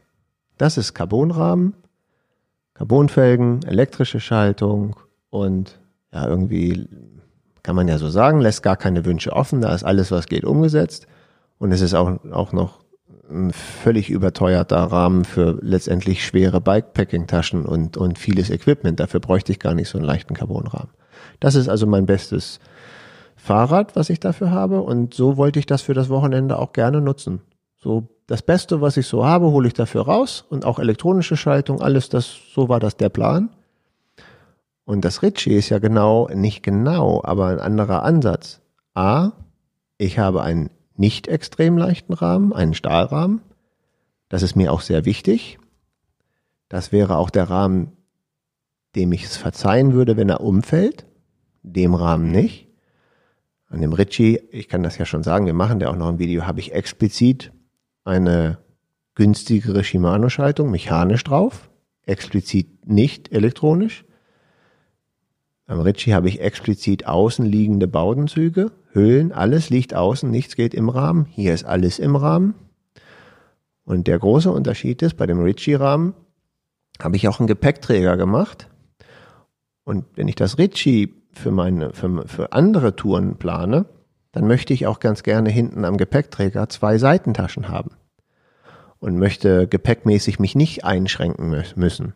Denn bei diesem Open muss ich mich auf die Taschen, die am, am Rad sind, beschränken. Also diese Satteltasche, wir nennen sie immer Arschrakete, die 17 Liter hat, die Rahmentasche und eine Lenkertasche. Und damit komme ich zurecht oder ich komme damit nicht zurecht. Das war klar, dass das für dieses Wochenende reicht. Aber ich bin ja schon interessiert daran, auch mal was anderes zu machen. Zum Beispiel möchte ich gerne die Maghreb-Staaten so irgendwie abfahren, was Marokko, Marokko, Algerien, Tunesien. Da würde ich dieses Rad nicht nehmen wollen. Also ich will auch nicht, also die elektronische Schaltung ist eigentlich gar nicht anfällig. Wir haben damit beste Erfahrungen gemacht. Und trotzdem würde ich für so eine Reise, will ich mich nicht drum kümmern. Ich will eine mechanische Schaltung haben und auch wirklich was Robusteres haben und auch was, wo, wo der Preispunkt auch anders sitzt. Ne? Ja, und dafür ist das, das, das Ritchie da. Das Ritchie ist die nächste Liga. Also wenn ich sage, das ist der, der Sportwagen unter den Gravelbikes, dann ist das Ritchie der Land Rover unter den Gravelbikes. Okay. Ich weiß, also sonst, ich weiß sonst keine, ich weiß sonst keine ja, das, Erklärung. Das kann man sich ja ganz gut vorstellen, ne? wenn man diesen, diesen dieser Defender, ne? Defender, genau, auch mein Lieblingsauto. El fast fährt sich wie ein LKW, ne? Diese dicken Reifen und so ah, weiter ist natürlich, genau. der natürlich auf der Autobahn überhaupt keinen Spaß macht, aber im Gelände natürlich umso mehr und den, genau. den, den man halt auch, wo, wo man auch, wo es auch egal ist, wenn eine Schramme reinkommt. Richtig. Und ja. ähm, deswegen auch der Unterschied. Dieses Rad ist ja auch, mache ich die ganzen Taschen ab. Von diesem Rad habe ich ja auch wieder das mega super coole Sportgerät für den Deister. Ja. Und ähm, das ist bei dem Ritchie dann nicht so. Das Ritchie fährt sich nicht so vom Radstand, das Ritchie ist schwerer und wie gesagt, es hat keine elektronische Schaltung. Alles das, was ich so im Sporteinsatz dann gerne habe. Und noch cooler ist es ja, ich kann euch ja auch berichten, was mir besser gefallen hat. Eins nach dem anderen. Wie, was dir besser gefallen hat? Naja, jetzt habe ich diese vier Tage Ach mit so, dem Rad gemacht, mit diesen drei hast. Taschen. Und jetzt am Wochenende fährst du mit dem Ritchie nochmal die gleiche Strecke. Aber ich, ich bereite das Ritchie vor, ob das dieses Jahr, nächstes, übernächstes, wann es auch immer sein will. Ich möchte gerne auch noch eine, eine andere Adventure-Tour machen und ich habe ja gerade gesagt, ja. So eine, so eine Marokko, Algerien, Tunesien-Tour äh, bis Libyen runter oder so, das wäre mal mein Wunsch, dass, ui, wir müssen mal kurz warten, hier kommt irgendwie ja, der Militärhubschrauber. Der, fliegt dir, gleich, der fliegt dir gleich ins Fenster rein. Ich weiß gar nicht, ob der beim, über das Mikrofon überhaupt ankommt. Aber und, ähm, Entschuldigung. Und für diese Tour würde ich eben das, das Ritchie nehmen und, und äh, mit Gepäckträger und mit mehr Gepäck reisen und mich nicht einschränken wollen, dass es eben ganz klar ist, das Ritchie-Rad hat Platz für eine Gaskartusche, den Kocher und, Mhm. und Besteck und, und Topf. Weil bei dem Ritchie ist es mir auch scheiße. Bei dem Ritchie ist es mir auch wirklich nicht wichtig, das ist schon egal. Hm. Ähm, ja, und so, das ist ein anderer Einsatz für mich. Und ähm, es gibt ein Video von dem Ritchie, bevor ich jetzt eine, mir mal irgendwo eine 10-Tage-Tour rausquetschen kann. Also abonniert den Kanal. Spätestens in drei, vier Jahren hat Dan diese 10-Tagestour gemacht. Aber das Ritchie selber, wie ich es, wie ich es aufgebaut habe, das ist kein Geheimnis, das kann ich jetzt auch schon sagen. Wie gesagt, es ist ein Stahlrahmen, es wird zwei Taschen bekommen an die Gabel. Da bin ich noch nicht ganz entschlossen, welche Marke ich nehme. Ich habe ein Gefühl, das könnten die neuen Ortlieb werden, aber das habe ich noch nicht final entschieden. Es gibt einen Gepäckträger von Tubus, den wollte ich unbedingt haben, den hat das Rad, ein Stahlgepäckträger. Hinten bekommt das Rad zwei Packtaschen von Ortlieb, die sind schon entschieden worden von jemandem, der da sitzt. Das hat der Ingo für mich mal Ja, entschieden. ja, die habe ich zumindest jetzt mal besorgt. Die gefallen mir, die gefallen mir auch sehr gut und äh, äh, Ortlieb haben wir auch in unserem Sortiment drin und die Genau. machen mir auch den Eindruck, dass ich da gar nichts zu Ja, mäkeln die, habe. na, die nennen sich Bikepack. Das sind ganz neue Bikepacking-Taschen extra Genau. für so, solche Mhm. Sachen. Und da freue ich mich auch drüber und das werde ich auch gut äh, packen und testen. Und wer weiß, wer weiß, wer weiß, vielleicht mache ich noch mal ein verlängertes Wochenende, wenn ich dieses Glück habe und dann vielleicht durch ein Harz oder so. Genau, und dann komme ich mit, weil du ja dann so viele Gepäcktaschen hast, kann ich ja dann mit meinem leichten Rad ohne Taschen fahren, oder? dann würde ich auch zu zweit fahren. Ja, sehr gerne. ähm, aber das ist ein anderer Ansatz und, und ähm, deswegen, ich glaube, das habe ich sehr gut unterschieden, mit welches Rad ich für welchen Einsatzzweck nutzen will und für diese, wir haben das am Anfang gesagt, ich wiederhole mich da, für diese Mikroabenteuer mit nicht zu viel Gepäck und möglichst doch vielleicht ein bisschen auf, ein bisschen auf äh, Gewicht achten, finde ich sowas völlig okay. Das ist jetzt ein Open Upper mit, mit den ganzen Taschen ein bisschen höherwertiges Rad. D'accord. Möchte ich lieber so ein richtiges Heavy-Duty-Adventure machen, ähm, würde ich das Rad vielleicht dann nicht nehmen und sagen, also ich jetzt, ich habe ja dann die Wahl, nehme ich das günstigere, robustere Modell. Okay, So habe ich es mir schön geredet. gut. Und jetzt habt ihr oder du oder ein ähnliches Setup wahrscheinlich auch Lutz. Ihr habt jetzt hier, ich sehe jetzt hier verschiedene Taschen am Rad, Wir hatten das gleiche Setup, eins zu eins. eins zu eins. Also Wir was hatten die gleiche, wir hatten die gleiche Satteltasche. Wart ihr denn jetzt auch am Ende zufrieden oder würdet ihr sagen, na, das kann man ja später klären. Jetzt würde ich erst mal klären, was in welcher Tasche drin ist. Okay, aber wir packen sie jetzt nicht aus, das machen wir in einem extra Video. Genau, wir machen ein Video, wie wir das Fahrrad einmal mal auspacken, damit man sieht, dass man das auch mal live sieht, was drin ist. Das wird ein extra Video, aber trotzdem Okay. kannst du jetzt mal grob erklären, Okay. wie das Pack, wie sieht denn das Packkonzept aus? Also ich würde jetzt, bevor du anfängst, hätte Ja. ich jetzt gedacht, ähm, Arschrakete und Lenker möglichst leicht packen und die schweren Sachen in die Mitte in, in, ins Zentrum. Das wäre jetzt so meine erste Idee gewesen. Mhm. Ja. Und habt ihr das so gemacht oder was, was Nein, so? wir haben natürlich das immer so gemacht, wie wir, wir, wir haben das natürlich erstmal so gemacht, wie ich das haben wollte. Nicht, nicht wie ich es haben wollte. Ähm, doch, so wie ich es haben wollte, weil viele Bikepacker packen Schlafsack und Zelt und Gestänge vorne an den Lenker, an die Lenkertaschen.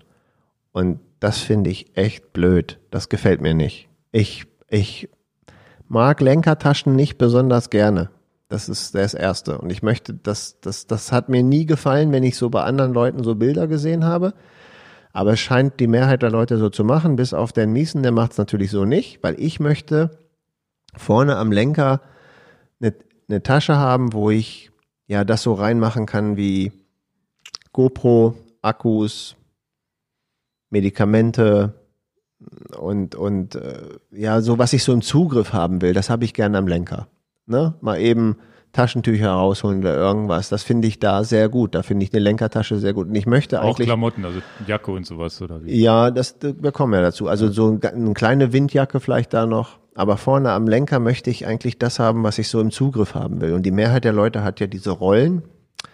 Und äh, die sind dann fertig gepackt und da kann man eigentlich nicht so schnell was rein und rauspacken. Also mir Dann fehlt braucht da. man ja auch so einen breiten Lenker gleich wieder, ne? Genau, und das, das gefällt Also mir. Nicht. Lenker mit Flair fährst Ja. ja auch nicht, ne? Genau, und das, das, das gefällt mir alles nicht an dem Lenker. Das heißt, ich habe das in die Arsch, in die, in die Satteltasche äh, verfrachtet, 17 Liter, das ist die größte, die Apidura hat, Expedition-Serie. Das ist die größte also. Und da habe ich reingepackt eine Unterlage von, von, so, einer, von so einer Dachplane. Einfach eine Unterlage, äh, die unter die ähm, Isomatte, ist keine Isomatte, ist so eine aufblasbare von Thermarest. Also ich habe eine kleine Unterlage, so 50 Zentimeter breit und 1,80 Meter lang. Wir können ja in dem Video, was du machst, können wir ja dann tatsächlich mal diese Thermarest und diese ganzen Ja. Geschichten verlinken, weil da fragen bestimmt dann viele Leute Ja. nach. Das machen wir aber in dem Video, wo du es auspackst, nicht hier im Podcast. Also ich habe eine kleine äh, Unter, Unterlage. Hinten in der Rakete habe ich auch das Zelt, den einen Zeltstab, aber ich habe keine Zeltnägel hinten reingemacht. Also die sind mir zu gefährlich, dass die in den Schlafsack gehen und dass die nicht in meine Isomatte, in diese aufblasbare Thermarest gehen. Dann, das ist schon wirklich, Schlafsack ist teuer und diese Isomatte, das sind die teuersten Teile.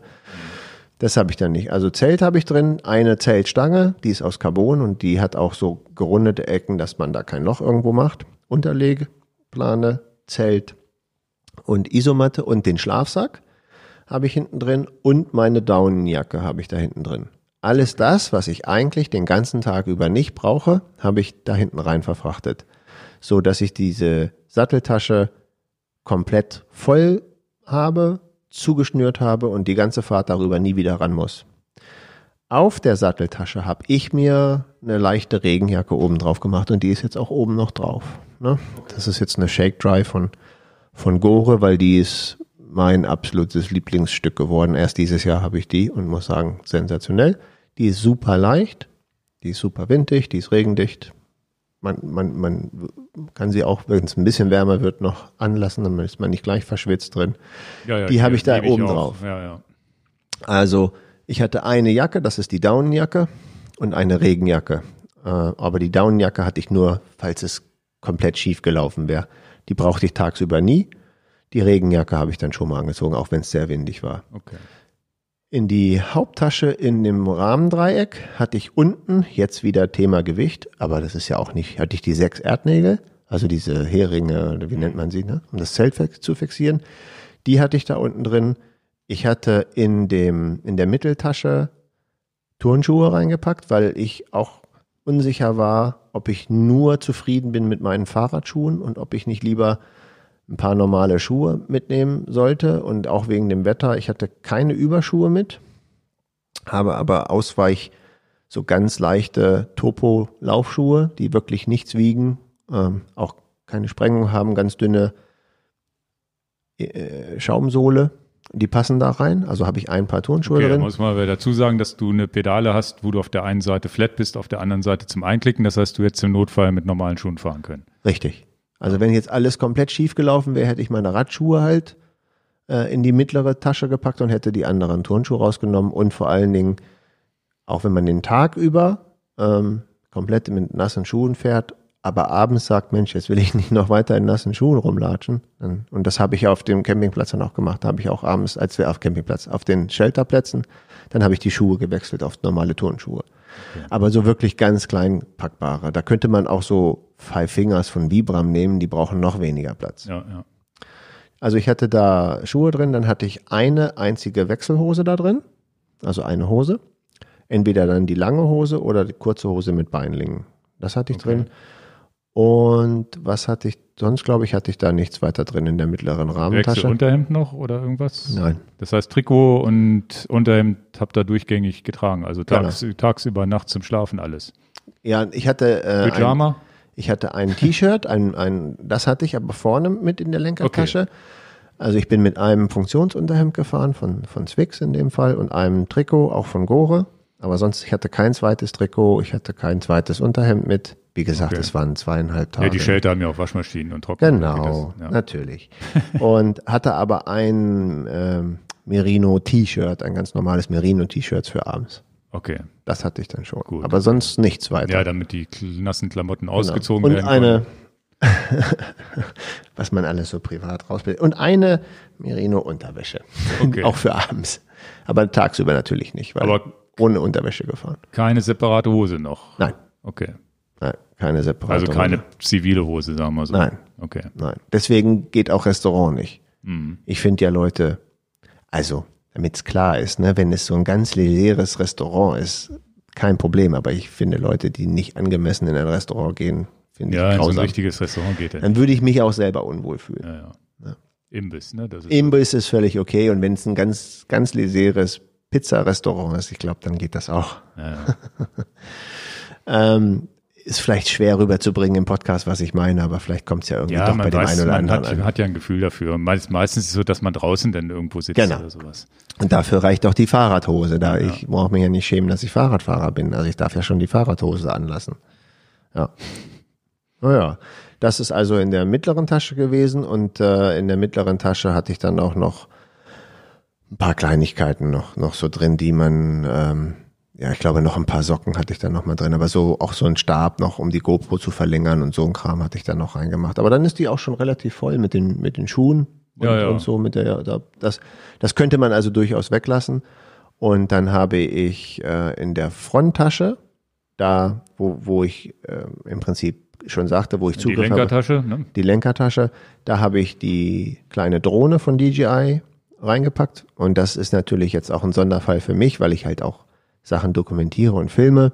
Habe ich da eine Drohne reingepackt. Ich habe auch gegen deinen Rat eine Fernbedienung für die Drohne mitgenommen. Ähm, und das war auch gut so, dass ich die mitgenommen habe. Ich fliege die Drohne doch lieber mit der Fernbedienung als mit dem Handy. Und äh, habe da ganz, weil ich auch wirklich viel Platz hatte, auch knallhart alles an Ladekabeln eingepackt, was der Haushalt so gibt, ne? damit ich für alles, habe ich genug Ladekabel, habe ähm, dort meine Lampe dran gehabt, ich hatte eine Lupine Blika mitgenommen, habe die Lupine Akkus da vorne drin gehabt und äh, die Lupine Akkus, die ich genommen habe, waren auch gleichzeitig meine Powerbanks. Ja, okay, das ist gut. Ja, und äh, wie gesagt, Aspirin vorne mit drin und Pflaster vorne mit drin und ähm, ja, paar Sachen, die man so am Tage so braucht, die hatte ich vorne drin. Und das Merino-T-Shirt hatte ich vorne drin. Ja. Und das ist das Setup, so bin ich gefahren. Ja, eine kleine Oberrohrtasche noch von Apidura sehe ich da. da Die brauchte ich gar nicht. Die hätte ich auch weglassen können. war nichts drin? Doch, da waren diese Riegel drin, die ich nicht gegessen Ach so. habe. Da sind ja immer noch drin. Das, das, was ich da, und da habe ich meine, meine Maske reingepackt. Das ist dann schon Ja, convenient, wenn man sagt, ich gehe jetzt zum Supermarkt rein. Ähm, obwohl keine Maskenpflicht in Dänemark ist, da jedenfalls nicht, in dem, in dem Bereich Nordjütland, äh, bin ich trotzdem mit Maske immer reingegangen. Okay. Dann habe ich die genommen. Was noch ganz so äh, wichtig ist, das ist auch ein, ein Tipp, äh, den macht der Lutz jetzt auch. Ich habe meine Portemonnaies umgestellt. Ich hatte früher immer so ein Portemonnaie, was unglaublich dick war. Und das wurde dann immer dicker und immer dicker, bis man das so ausgeräumt hat. Und dann hat man ja auch diesen, diese Angewohnheit, ach, hier gibt's noch eine Kundenkarte und da und so. Und dann so dicke Portemonnaies mitnehmen ist ja totaler Wahnsinn unterwegs. Und dann habe ich jetzt von, ich glaube, Ögon heißen die, ich verlinke das, so ein, so ein faltbares, kleines ähm, äh, Portemonnaie, wo dann halt ganz klar ist, du, du hast ein flaches, kleines, metallernes, äh, ähm, so ein Aluminium-Case Portemonnaie. Und das hatte ich dann auf die andere Seite der mittleren Tasche. Da war also Handy und Portemonnaie. Okay. Ja. Ja, ich habe das schon immer so hier. Genau. Ja, So mehr, mehr darf ein Portemonnaie nicht sein. genau. Ähm, aber das wissen ja die Zuhörer nicht. Das, das, und ähm, ja, dann natürlich noch eine Rettungsdecke. Äh, was hatte ich noch? Eine Pumpe. Hm. Ähm, ich hatte zwei Pullen äh, Dichtmilch mitgenommen, zwei Pullen mitgenommen und einen Ersatzschlauch auch. Und auch, ja, hatte ich also, weil ich auch genug Platz hatte, ne, hatte ich das auch einfach reingeworfen. Wenn ich jetzt, das hätte man alles noch wegrationieren können. Zelt weg, Turnschuhe weg, eine Tasche weniger, ne? Genau, Zeltwerk, äh, Drohne ist ja völliger Quatsch für die meisten Leute. Ja, ja. ja, cool. Hätte man auf eine Tasche auch verzichten können sogar. Und wie fährt sich's mit so einem bepackten Rad? Erstaunlicherweise gut. Ich war natürlich total genervt vom Gewicht, weil wenn du natürlich ein Fahrrad hast, was acht Kilo wiegt und dann ist das so ein schwerer Klotz, weil du dann alles an so einen Superleichtrahmen ranknallst, dann kriegt man ja erstmal schon einen Schock nach dem Motto, boah, ja, kann ich auch das Ritchie rausholen, logischerweise vom Gewicht, ne? Und brauche mir auch nicht so einen super leichten, teuren Rahmen gönnen, dann reicht ja auch ein normalerer Carbonrahmen oder überhaupt gar kein Carbonrahmen, ne? Und da war ich natürlich erstmal ein bisschen geschockt. Und ich glaube, dass es sich ziemlich gut fährt, weil wir keine Berge haben und nicht im Wiegetritt fahren mussten. Ich könnte mir vorstellen, dass es ein bisschen schlechter sich fährt, wenn man ständig im Wiegetritt an der 18% Steigung kämpft. Für Dänemark im Flachen ist das völlig unkritisch. Also wirklich äh, positiv, ne? Also das hat, ja, wie gesagt, für die Etappenlänge, die wir gemacht haben, alles gut. Okay. Ja. Wiegetritt, glaube ich, ist mit der, mit der, mit der Satteltasche nicht ganz so knuffig, weil dann die wirklich so ein bisschen schaukelt, ne? Die Arschrakete. Ja, ich bin, bin ja nach, auch mit so einer kleinen Arschrakete nach Grömitz gefahren. Beim ersten Mal erschreckt man sich so ein bisschen. Ja. Aber wenn man es dann weiß und dass man sich anders in den Wiegetritt legen muss als vorher, geht's eigentlich. Ich hatte auch extra meine äh, Sattelstütze gewechselt. Ich habe so eine ultraleicht Sattelstütze von MCFK Mhm. Und äh, die mag ich auch, die liebe ich auch und die hält auch mein fettes Gewicht aus. und da habe ich aber gedacht, nee, wenn du jetzt da den ganzen schwere Zeug hinten an der Arschrakete dran hast, da machst du mal lieber eine, eine andere Sattelstütze dran. Und das ist übrigens eine Stütze, die du noch nicht kennst. Das ist eine neue Stütze von Specialized, von Roval. Die ist auch, ähm, die hat tatsächlich ein bisschen Flex, aber noch viel wichtiger ist es, sie hat verstärkte Carbon-Anteile. also es ist wirklich dicker gebaut vorne und hinten. Truvativ hat das früher auch mal so gemacht. Da stehe ich ja drauf. Das heißt, die ist zwar jetzt auch aus Carbon, aber die ist ja unkaputtbar. Okay. Ja. Ja, ja, gut, das ist, muss man, De, de, das Leichtteil habe ich am Rad ausgetauscht. Ansonsten habe ich nichts ausgetauscht. Auch der super leichte Carbonlenker ist geblieben. Ja. Mhm. Ja. Genau, Flasche am Unterrohr, eine, ein, dann hast du ja rechts und links am Lenker diese, diese Apidura, wie heißen die? Food Pouches. Food Pouches, ne? Genau, an den einem Food Pouch habe ich, ähm, das kann man sich jetzt nicht so gut vorstellen, aber das ist, wer das mal, können wir ja auch noch verlinken bei uns. Das liegt im Prinzip in dem Dreieck vom Lenker Wie zum gesagt, Vorbau. seht ihr ja alles im Video zu dem Rad. Genau. Da habe ich dann links die Trinkflasche gemacht, aus der ich immer getrunken habe. Ich habe ja nur immer aus der einen Trinkflasche gemacht und wenn die leer war, habe ich umgefüllt Die lässt sich auch gut mit ein- Hervorragend. rein und rausnehmen da. perfekt. Also es ist wirklich einfacher als jeder Flaschenhalter. Also ich kann wirklich jeden ermutigen, die Flaschen aus dem Rahmendreieck zu entfernen. Und das, das ist 100 Prozent, wenn man nicht in diese Bedouille kommt, ich muss, ich muss schnell meine Flaschen austauschen und ich darf auf gar keinen Fall anhalten. Wenn man da tiefenentspannt ist von der Zeit, ist das Setup, ich brauche keine Flaschen im Rahmendreieck. Ich brauche eine Reserveflasche unter dem Rahmendreieck, das ist Okay. ja klar. Das hat sich sehr. Und in die andere Tasche, das ist jetzt ein Sonderfall für uns, für dich und für mich, weil wir mit GoPros ja auch filmen.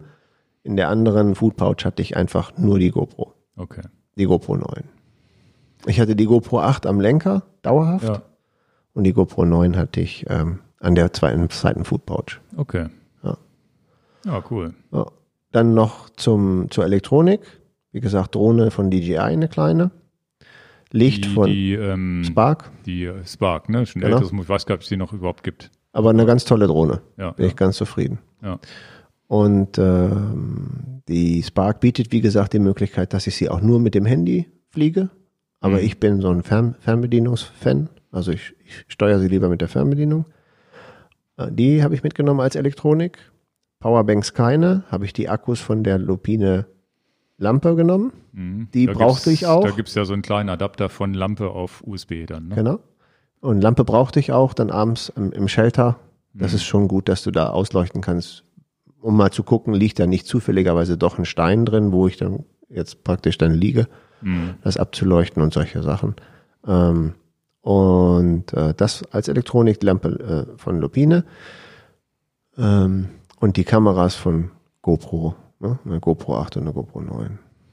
Die, ähm, Ach so, Entschuldigung, dass ich vergessen habe. Navigationssystem, ein Garmin 10, 1030 Plus, das neue Modell jetzt. das neue Modell. Akkulaufzeit, unglaublich. Hätte die vier Tage, hätte der ohne Probleme durchgehalten. Okay. Ich habe ihn zwischendurch geladen. Ja, das wollte ich gerade fragen. Was hast du geladen? Das heißt, du hast den Garmin mal dran gesteckt, du hast die. Ich habe ein einziges Mal bei einer, beim Pizzastop alles geladen. Ein einziges Mal. Okay. Also auch die Akkupacks nochmal angeschlossen oder die Nein. gar nicht? Nee, ich habe, äh, ich habe, ich habe ja meine Ladekabel von zu Hause mitgenommen und als wir bei dem eine Pizzeria angehalten haben, habe ich gesagt, ob ich, ähm, bevor ich die Pizza bestelle, sofort eine Steckdose bekommen kann. Und dann bestellen wir auch was zu essen, keine Sorge. und dann hat er gesagt, ja, hier, da die Steckdose. Und dann habe ich äh, letztendlich ganz normales USB-Vierfach-Ladegerät, also ein USB-Gerät mit vier Ausgängen. Und dann habe ich mein Handy geladen, die GoPro 8 habe ich geladen und äh, den Garmin habe ich geladen. Die drei Geräte habe ich geladen. Okay. Ein einziges Mal in den, in den ganzen Tagen. Und über die Powerbank dann gar nichts mehr? Nein. Okay. Ja, über die Powerbank dann. Die Powerbanks hatte ich jetzt nichts mehr laden müssen. Die waren das Backup-Plan und das wäre dann auch die gute Information. Wäre definitiv für die drei Wochen Tour, wäre das auch genauso ausreichend gewesen. Ja. Auch wenn es jetzt bei mir nur diese drei Tage, dreieinhalb waren. Hm. Das noch so als Equipment. Wie gesagt, der Garmin 1030 Plus ist ähm, hervorragend gewesen. Kann ich gar nichts Negatives sagen. Alles andere wäre Ja, Akku sind sie mittlerweile sensationell. gut drauf, ja. Ja. Auch der 830 hält schon lange.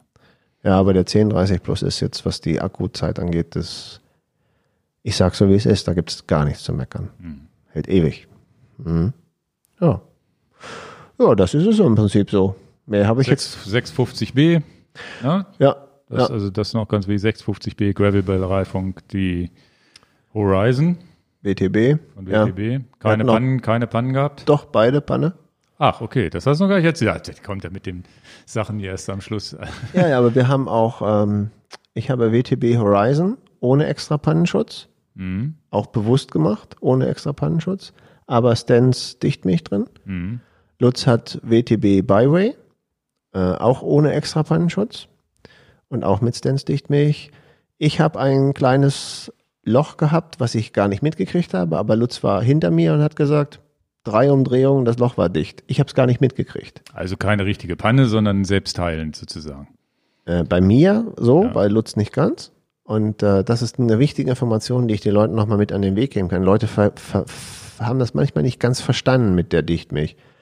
Also es befindet sich ja drin, drin 60 Milliliter flüssiger Latex von in dem Fall Stans. Und bei mir war es so, wäre Lutz nicht hinter mir gefahren, hätte ich es nie gewusst, dass ich ein Loch hatte, weil es ist automatisch durch die nach außen gedrückte Milch in, im Reifen, also durch die Zentrifugalkräfte da verteilt, die hat sofort das Loch dicht gemacht nach zwei, drei Umdrehungen. Und ich habe Ja, das ist ja das Interessante am WTB, dass ich ja auch seit zwei Jahren pannenfrei fahre, aber halt nie hinter mir fahre. Wer weiß. Wer weiß, ne? Du Ja, weißt es halt nicht, wie viele Löcher die Milch schon zugemacht hat. Ne? Zwei, war, sowohl Byway als auch Horizon hatte ich noch nie ein Loch. Ja, Also noch nie eins, was mich zum Stehenbleiben gezwungen hat oder wo ich es gemerkt habe. Genau, ich habe nicht nachgepumpt, ne?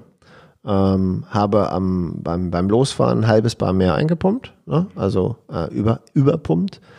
Äh, bei Lutz war ein richtiger Cut drin, also der hatte nicht nur ein kleines Loch äh, und bei ihm hat er es auch selber gemerkt, hat es richtig rausgespritzt. Okay. Und äh, dann war der Reifen auch sofort platt. Und äh, dann ist es ganz wichtig, das, das möchte ich euch nochmal sagen, wie man das dann macht. Man kann ja solche Würste auch reindrücken, drücken, um das, wenn der, wenn der, der Schlitz zu groß war. Bei Lutz war wirklich ein schöner, naja, wahrscheinlich ein ganz ähm, scharfer, entweder Muschel oder scharfer Blindstein, äh, wie so ein Flintstone, wie heißen sie? Also so ein, so ein richtig scharfer Stein, der dann so einen länglichen Cut reingemacht hat. Das ist schon grenzwertig, muss man sagen. Wir hatten ja auch noch einen Schlauch mit. Ne? Also den hätten wir auch reinmachen können. Aber was dann wichtig ist, ist, dass man, man muss ja zwei Sachen bedenken. Ich muss ja wieder ein bisschen Luft reingeben in den Reifen, aber nicht zu viel. Weil wenn ich viel Luft reinmache, habe ich ja wieder hohen Druck. Es reicht also, wenn ich den ein bisschen anpumpe, den Reifen, damit er mal wieder ein Bar hat. Und das ein Bar reicht ja. Ich muss ja nicht noch mehr reinmachen oder meinetwegen anderthalb. Und dann muss ich den Reifen ja so gefühlvoll drehen und schwenken, dass natürlich da, wo das Loch ist, auch genug Latexmilch gerade das Loch zumachen kann. Nicht mit zu hohem Druck wieder rausgepresst wird. Genau. Und ähm, das hat dann, würde ich sagen, eine halbe Stunde bis dreiviertel Stunde gedauert, bis es komplett dicht war, weil wir sind dann immer ein bisschen gefahren und haben wieder ein bisschen nachgepumpt, ein bisschen gefahren. Man hätte es auch als super harten Kompromiss machen können. Ich drücke da so eine Sealing-Wurst rein. Habt ihr die mitgehabt überhaupt? Nee, Ja, Lutz doch, ich, ich hatte keine mit, aber Lutz hatte welche damit, aber wir Okay. wollten das auch nicht. Das wäre ja mal endlich ein Test gewesen. Ich habe Ja. die, ich hab die immer bei mir mit und habe nie eine Panne und denke, eigentlich will ich mal testen, ob das wirklich funktioniert. Getestet haben wir das schon mal im Deister, zufälligerweise auch bei Lutz. Achso, das habe ich nie mitbekommen. ja, da warst du nicht Das dabei. funktioniert. Ja, ja. Okay. Und ähm, aber ähm, ich hatte gar keine mit, ich habe sie tatsächlich vergessen. Okay. Ich hatte Die zwei sind doch Sachen. in deinem Lenkerstopfen drin. Nee, nicht in dem Rad. Das ist das Problem, nicht in dem Rad, in dem anderen Rad. Also der, die Insider wissen, dass Dan mal ein Video gemacht hat, wie er sich das für den Lenkerstopfen Aber in dem anderen hat. Rad. Ich habe Der, ich hab, das kann dir aber auch passieren, dass du vergisst, dass du das im Lenkerstopfen mal irgendwann reingemacht hast und dann irgendwie, oh, Nee, nee, das, das, das wusste ich. Ich habe ich hab drei Sachen vergessen, das, Okay. die mir gefehlt haben. Das war eine Sache davon. Und äh, Lutz hatte aber welche dabei und hat mich immer gefragt, "Ha, willst du nicht endlich da so eine Wurst reindrücken? Ich sage, nee, jetzt ist erstmal, erstmal will ich wissen, ob die Milch diesen, dieses große Loch noch schafft. Ich bin ja auch in dieser Findungsphase, dass ich auch gern unseren Kunden sage, doch, doch, das macht die Milch. Also es war ja schon wirklich ein sehr großer Riss, nicht ein, ein, ein, nicht ein rundes Loch, sondern wirklich so wie so zwei Lippen aufeinander, auseinandergegangen. ein, zwei Millimeter, drei Millimeter. Mehr, mehr, bestimmt fünf. Und das habt ihr mit der Milch Das ist letztendlich schließen können. Genau, aber eben Krass. nicht während der Fahrt. Okay. Immer wenig Druck und dann wieder leicht rollen und wieder absteigen, wieder nachpumpen. Deswegen würde ich sagen, da haben wir eine halbe Stunde verloren und in der halben Stunde, völlig absurd, kannst du ja auch einen neuen Schlauch einziehen Oder, oder so hättest ja auch diese. Wurst da reindrücken können, aber wir sind ja gar nicht im Stress. Also von daher kann man ja auch mal ein bisschen Forschung betreiben. Ja, vergessen habe ich diese Würste Ja, und äh, Feuerzeug und Grillanzünder habe ich vergessen. Hab Okay. ich, also ich, hatte ich zu Hause vergessen, haben wir dann am ersten Tag gleich gekauft, unterwegs. okay, okay. Weil wir dachten, ja Mann, wie machen wir eigentlich das Feuer an? Hm. Also so mit, Kann man ja so einen Stopp, Stopp reiben, ne? ja, und dann haben wir, aber das ist das ja Thema, ich habe halt nicht, nicht so die Erfahrung, dass ich mir so eine Packliste abarbeite. Die kann man sicherlich von anderen Leuten auch runterladen und so, aber ich finde es jetzt auch besser, wenn ich ein paar Sachen mir selber erarbeite. Und äh, ich müsste vielleicht wirklich jetzt mal anfangen, so eine kleine Liste zu schreiben, die ich dann abarbeite, dass ich die nicht vergesse, ne? Ja. Ähm, ja, also Grillanzünder und, und ähm, Feuerzeug haben wir unterwegs noch kaufen müssen. Ja. Gut. Und das war's, Ingo. Und ich ermutige jeden, so ein Mikroabenteuer zu machen. Packtaschen ist kein günstiges Unterfangen, das muss man auch wissen. Ne? Das so richtig wasserdichte Packtaschen und gute Packtaschen kosten einen Euro. Kostet was. Da ist aber Apidura auch sehr weit vorne, was Wasserdichtheit angeht. Ne? Ortlieb natürlich auch. Ja. Und, ähm, Aber ich, ich, ich muss es immer so sagen, weil ähm, wir, wir stehen ja da auch manchmal in der Kritik, immer nur dieses High-End-Zeug zu haben und etc. Aber gute wasserfeste Taschen kosten, die gibt's nicht für 20 Euro. und war denn auch wirklich alles wasserdicht? Weil Ja. ihr hattet ja, den Ja. einen, die eine Regenfahrt. Ja. Achso, Lenkertasche hatte ich nicht von Apidura. Ja. Die habe ich von Roadrunner Bags, weil ich, wie gesagt, die Lenkertasche da lege ich schon sehr viel Wert drauf, dass ich da wirklich guten Zugriff habe und ich mag auf gar keinen Fall gerollte Lenkertaschen, an die ich nicht zukomme. Ich brauche so einen Toploader. Ja. Und was ich an einer Lenkertasche sehr schätze, ist, dass mein Garmin nicht abgemacht werden muss. Ja. Bei vielen Lenker, Lenkertaschen musst du den Garmin-Halter wegnehmen und musst den Garmin auf dem Vorbau machen. Das will ich aber nicht. Okay, Ne? Ja, Da habe ich jetzt die von Roadrunner Bags genommen. Auch wasserdicht. gut. Ja, Ja, haben wir's. Genau. hoffe ich mal, dass das jetzt hier den einen ist jetzt vielleicht mal eine kürzere, hat. vielleicht mal Ja, eine ja. kürzere Sendung, die jetzt, die wir sonst immer Ja, machen. pass auf, jetzt machen wir eine halbe Stunde Picks. Mein Pick habe ich ja schon rausgeblasen. Den gebe ich jetzt äh, schon sofort raus, aber ich habe es ja schon gesagt. Für mich ist natürlich ganz Dänemark mit der Shelter-App, das ist, wenn das nicht ein Pick wert ist. Das ist mein Pick. Gut, die, die Shelter-App. ich schreibe das hier mal schnell in die Notizen. Ähm, ich picke was, was jetzt gar nichts mit der Sendung zu tun hat. Aha. Und zwar ähm, ja, im weitesten Sinne, weil wir ja schon über die GoPro-Filme und sowas gesprochen haben. Und viele, viele kennen ja unsere YouTube-Videos und wir haben, ich habe das Equipment gewechselt, was das Videofilm angeht. Und statt bist du doch noch bei Sony. ja, aber bei der neuen. also es war so, dass ähm, wer das nicht so mitbekommen hat, nur in ganz kurz, es gibt äh, Canon hat mit der R5 eine tolle Kamera vorgestellt, die die 4K kann und auch gut Video drehen kann. Und es gibt eine Sony A7 S3 Und im Rahmen, im Rahmen eines Fotozubehörshops bekommt man auch noch die Gelegenheit, mal diese neue Canon in die Hand zu nehmen und ein bisschen auszuprobieren. Und äh, die A7 S3 hatte ich sowieso bestellt bei unserem Sony-Händler.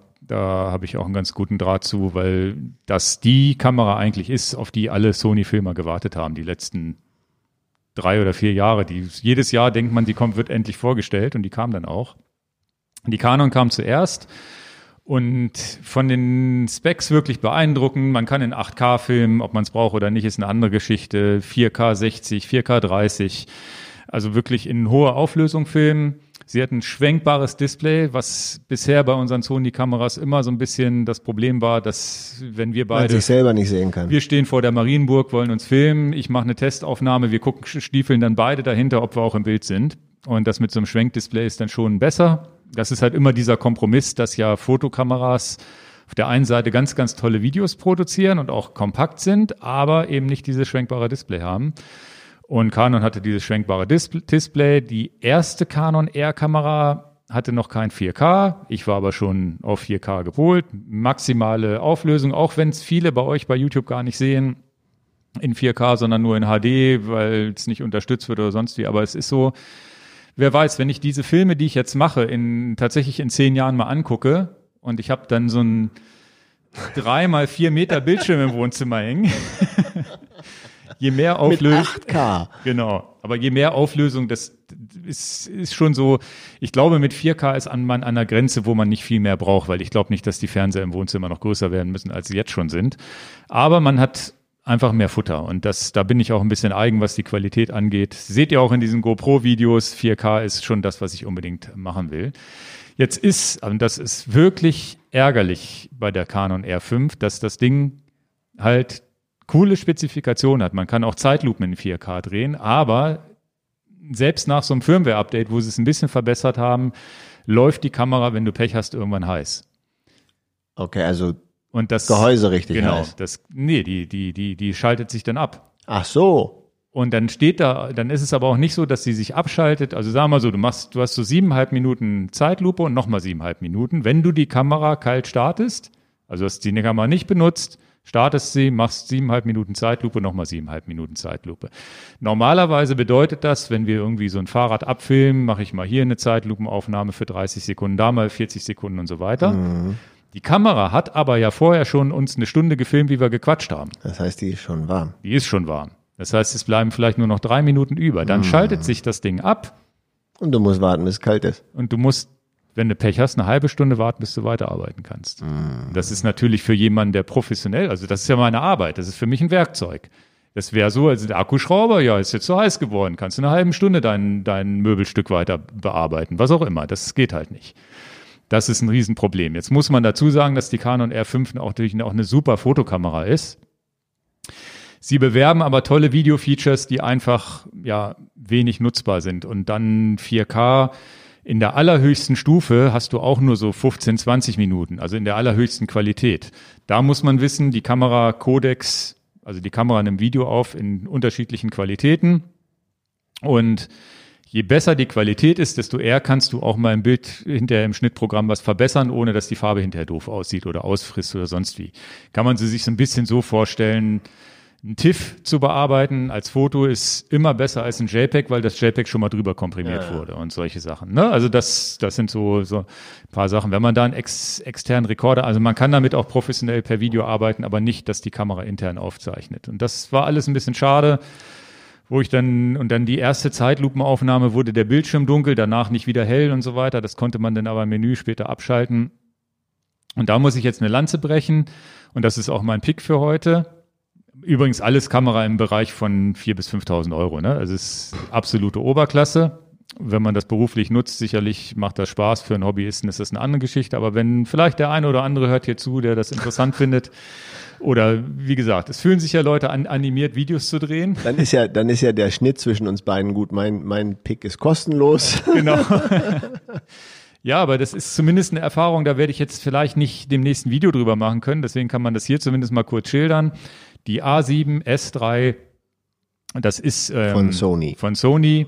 A7 S-Serie, es gibt auch eine A7R-Serie und eine normale A7-Serie und die S-Serie war die, die haben extrem wenig Megapixel. Die Kamera hat weniger Megapixel als mein Handy, glaube ich. 12, 12 Millionen Pixel nur. Bedeutet aber, auf so einem Sensor, der so 35 Millimeter Sensor, großer Sensor ist, ähm, ähm, dass jeder Pixel mehr Platz um sich rum hat. Und bedeutet, die stören sich nicht so gegenseitig. Also jetzt ganz einfach gesprochen und dadurch rauscht die Kamera weniger und ist im Nachteinsatz natürlich viel, viel besser geeignet als eine, wo die Pixel ganz dicht sind. Und erzeugt natürlich am Ende wahrscheinlich auch weniger Hitze. Und das Ding ist halt der Knaller. Also jetzt erstmal eine bombastische Bildqualität, also nochmal ein Quantensprung gegenüber unserer A7 III, mit der wir vorher gefilmt haben.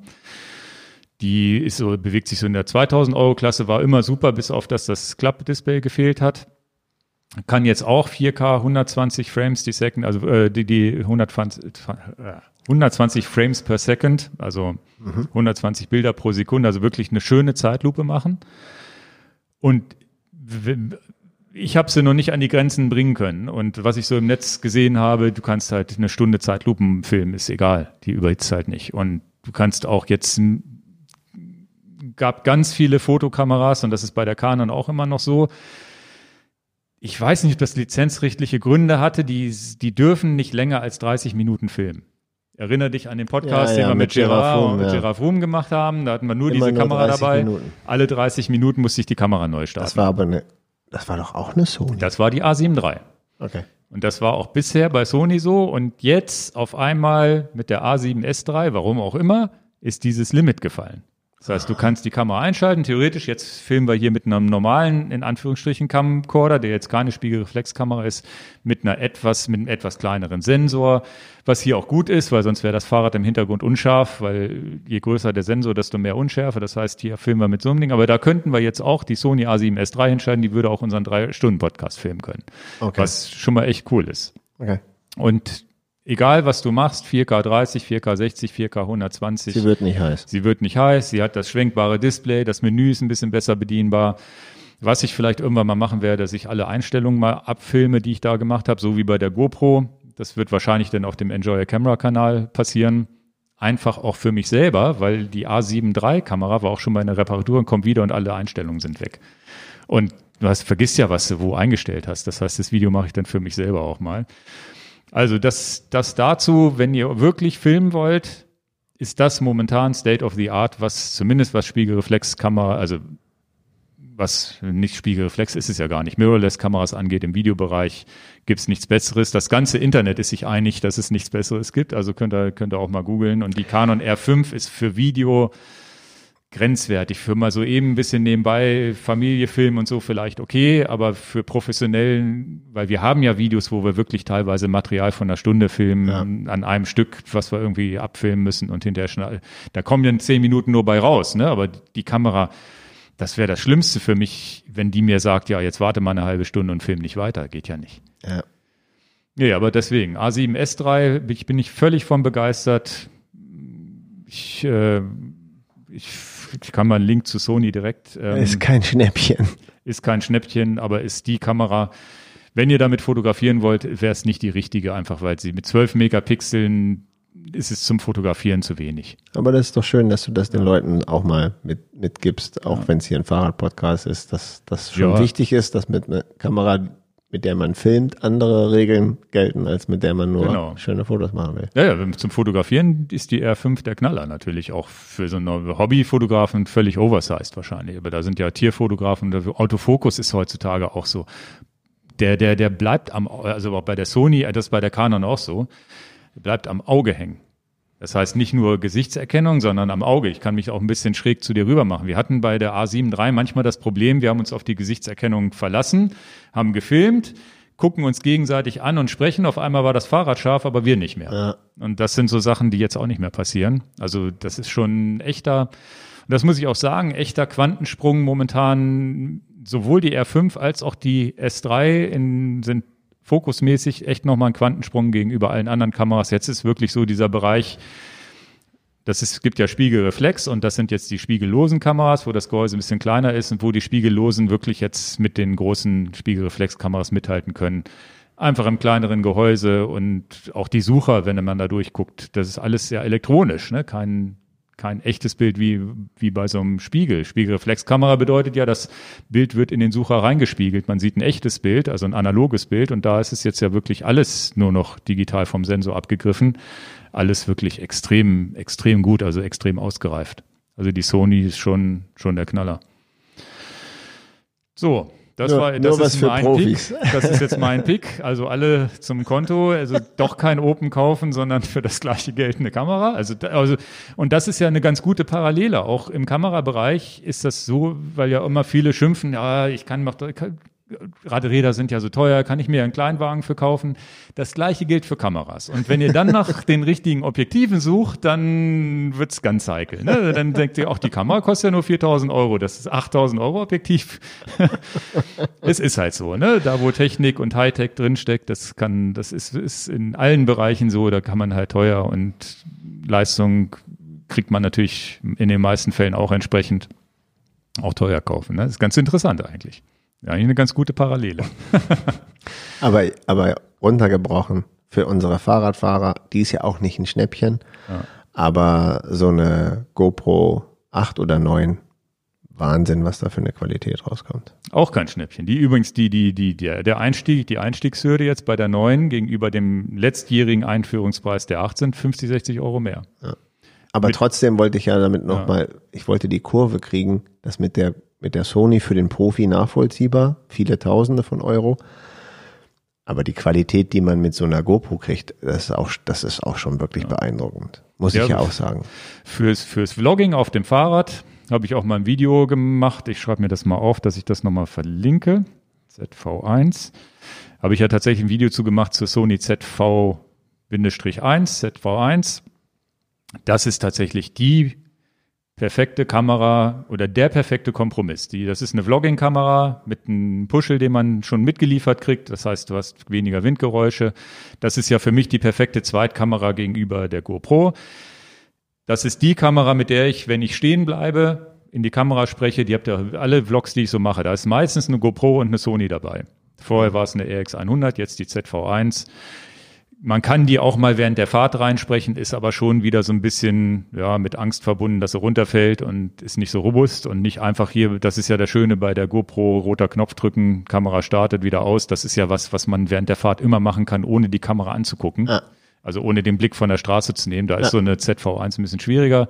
Aber wer den nächsten Schritt wagt, Holger zum Beispiel, irgendwann die Sony ZV1 ist die perfekte kleine Kamera und die passt halt auch super in dieses in die Food Pouch noch rein oder auch in diese in Ja. diese vordere Oberhaut. Pouch genau und das habt mit der habe ich halt auch schon viel gefilmt. Das ist auch ein schönes Ding, um auf dem Rad zu filmen. Da wird so eine Sony A7 S3 sicherlich ja, schwierig, da wenn man sagt, da so eine große Kamera mitzunehmen, dann ist deine vordere Tasche wahrscheinlich schon voll mit Kamera und Objektiv.